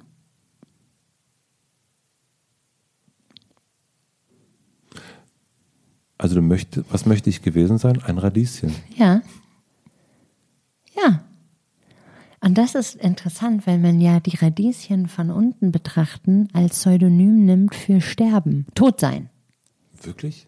Ja, ja. In Cowboy-Filmen sagt man, wo ist denn der Chacomaco oder so? Und dann sagt man, der guckt die Radieschen von unten an. Das, also man kann Radieschen ja wirklich nur von unten angucken, wenn man in der Erde liegt. Die wachsen ja in der Erde. Oh ja, ja. Helf mir doch mal ein bisschen. Ja, nee, nein, nein, ist gut, ist gut. Ja. Ich möchte ein Radieschen gewesen sein. Saugeil. Ja? Ja. Geil. Ja. Ich habe die letzte Frage. Oh, hä? Ich dachte, ich hatte die schon. Nee, das jetzt kommt die letzte Frage. Ach, krass. Jetzt kommt die letzte mhm. Frage. Ich habe eine riesige Plakatwand für dich. Imagination ist gefragt. Ähm, am Alexanderplatz. Mhm fällt, da fällt der Stift. Da ist ähm, dein gebrochener Finger runtergefallen. mein gebrochener Finger ist runtergefallen, Leute. Ja. Und du darfst entscheiden, welcher Satz oder welches Wort dort für eine Woche zu lesen sein wird. Was würdest du drauf schreiben?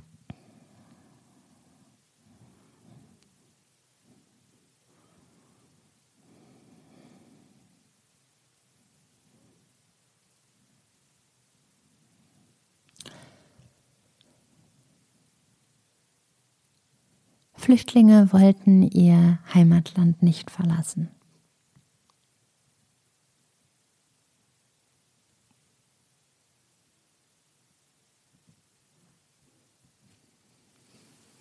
Den schreiben wir drauf. Ja, cool. Freue ich mich. Eine Woche aber nur. Wer ist dann die Woche drauf dran? Das ist irgendwie. Und wer war vor mir dran? Das wird die Zeit zeigen. Das, das, das ist eine Frage, Charlotte, das wird nicht beantwortet. Vor dir war, glaube ich, ich, vielleicht war Christian Ulm vor dir. Oh, das finde ich aber gut. Der geschrieben hat, der Tod ist eine Unverschämtheit und gehört verboten. Das, das ist komisch, weil das hat auch schon mal ein, ein Freund von mir, ein alter Verleger, gesagt und das fand ich richtig strange. Dass man empört ist über den Tod, weil dann denke ich so, dann hat man aber einiges im Leben nicht gecheckt. Und ich habe ähm, in dem Moment, als er das gesagt hat, habe ich gedacht, super, da müssen wir uns auf jeden Fall nochmal treffen. Das will ich wissen, warum das so eine Frechheit ist. Ja. ja und ich denke die ganze Zeit, also ich, ich denke so, mein ganzes Leben beschäftige ich mich so damit, dass wir geboren sind, um zu sterben. Und dann denke ich, wie kann man sein ganzes Leben so tun, als wäre der Tod nicht da. Und ja, ich habe mich richtig aufgeregt, als der Verleger, der so alt ist, dass der bald stirbt, gesagt hat, der Tod ist eine Unverschämtheit, habe ich gesagt, mit denen angeguckt und gedacht, also ich hoffe nicht, dass ich mit über 70 solche Faxen sage. Hm. Ja. Es war mir eine Freude. Ich fand es total schön. Ja, mir auch. Ich hoffe, das hast du gemerkt, dass ich das schön fand. Ich fand es richtig schön. Ich habe das hat, ähm, ähm, mein Bedenken ist nicht eingetreten. Was hattest du denn nochmal für ein Bedenken? Hast du mir das gesagt? Mein Bedenken war, dass, dass wir nicht in Schwung kommen. Ich hatte so, ich hatte die, weil es so eine, ich habe ja gemerkt, wie viele Interviews du gemacht hast. Mhm. Und dann ist man ja irgendwie so leer gequatscht. Und ich weiß, dass ich ja so quasi mit der Letzte bin, der jetzt irgendwie mit dir redet. Der Letzte klingt direkt so. Nein, aber. Abwertend. Nein, nee, das ist Zeitlich. Zeitlich. Ich finde das ja aber auch gut. Ich mag ja. mal Erster oder Letzter. Finde ich super. Aber wir haben fast keine Themen auch nur angeschnitten, die in den Interviews Thema waren. Das ist, das freut mich sehr. Das ist wirklich. Das freut mich sehr. Das hast du gut gemacht. Ähm, ich habe am Anfang, habe ich dir nicht gesagt, ähm, dass es eine 24-stündige Widerrufsregel gibt. Das heißt, wenn es irgendwas gibt, was du bis morgen noch blöd fandest, dann. Ich kann dir jetzt schon sagen, dass zu 100 Prozent ich nicht anrufen werde morgen. Sonst bei Instagram, Direct Message. ich werde keine Direct Message zu diesem Thema schreiben. Sehr gut. Charlotte, vielen herzlichen Dank. Ich danke dir. Vielen, vielen Dank. Schön bei dir. Danke. Jetzt löschen. Warte, ich mache jetzt wirklich Licht an, weil das ist so. Jetzt? Mach keine Scheiße. Don't move. Don't move, wie Robert Redford sagen würde.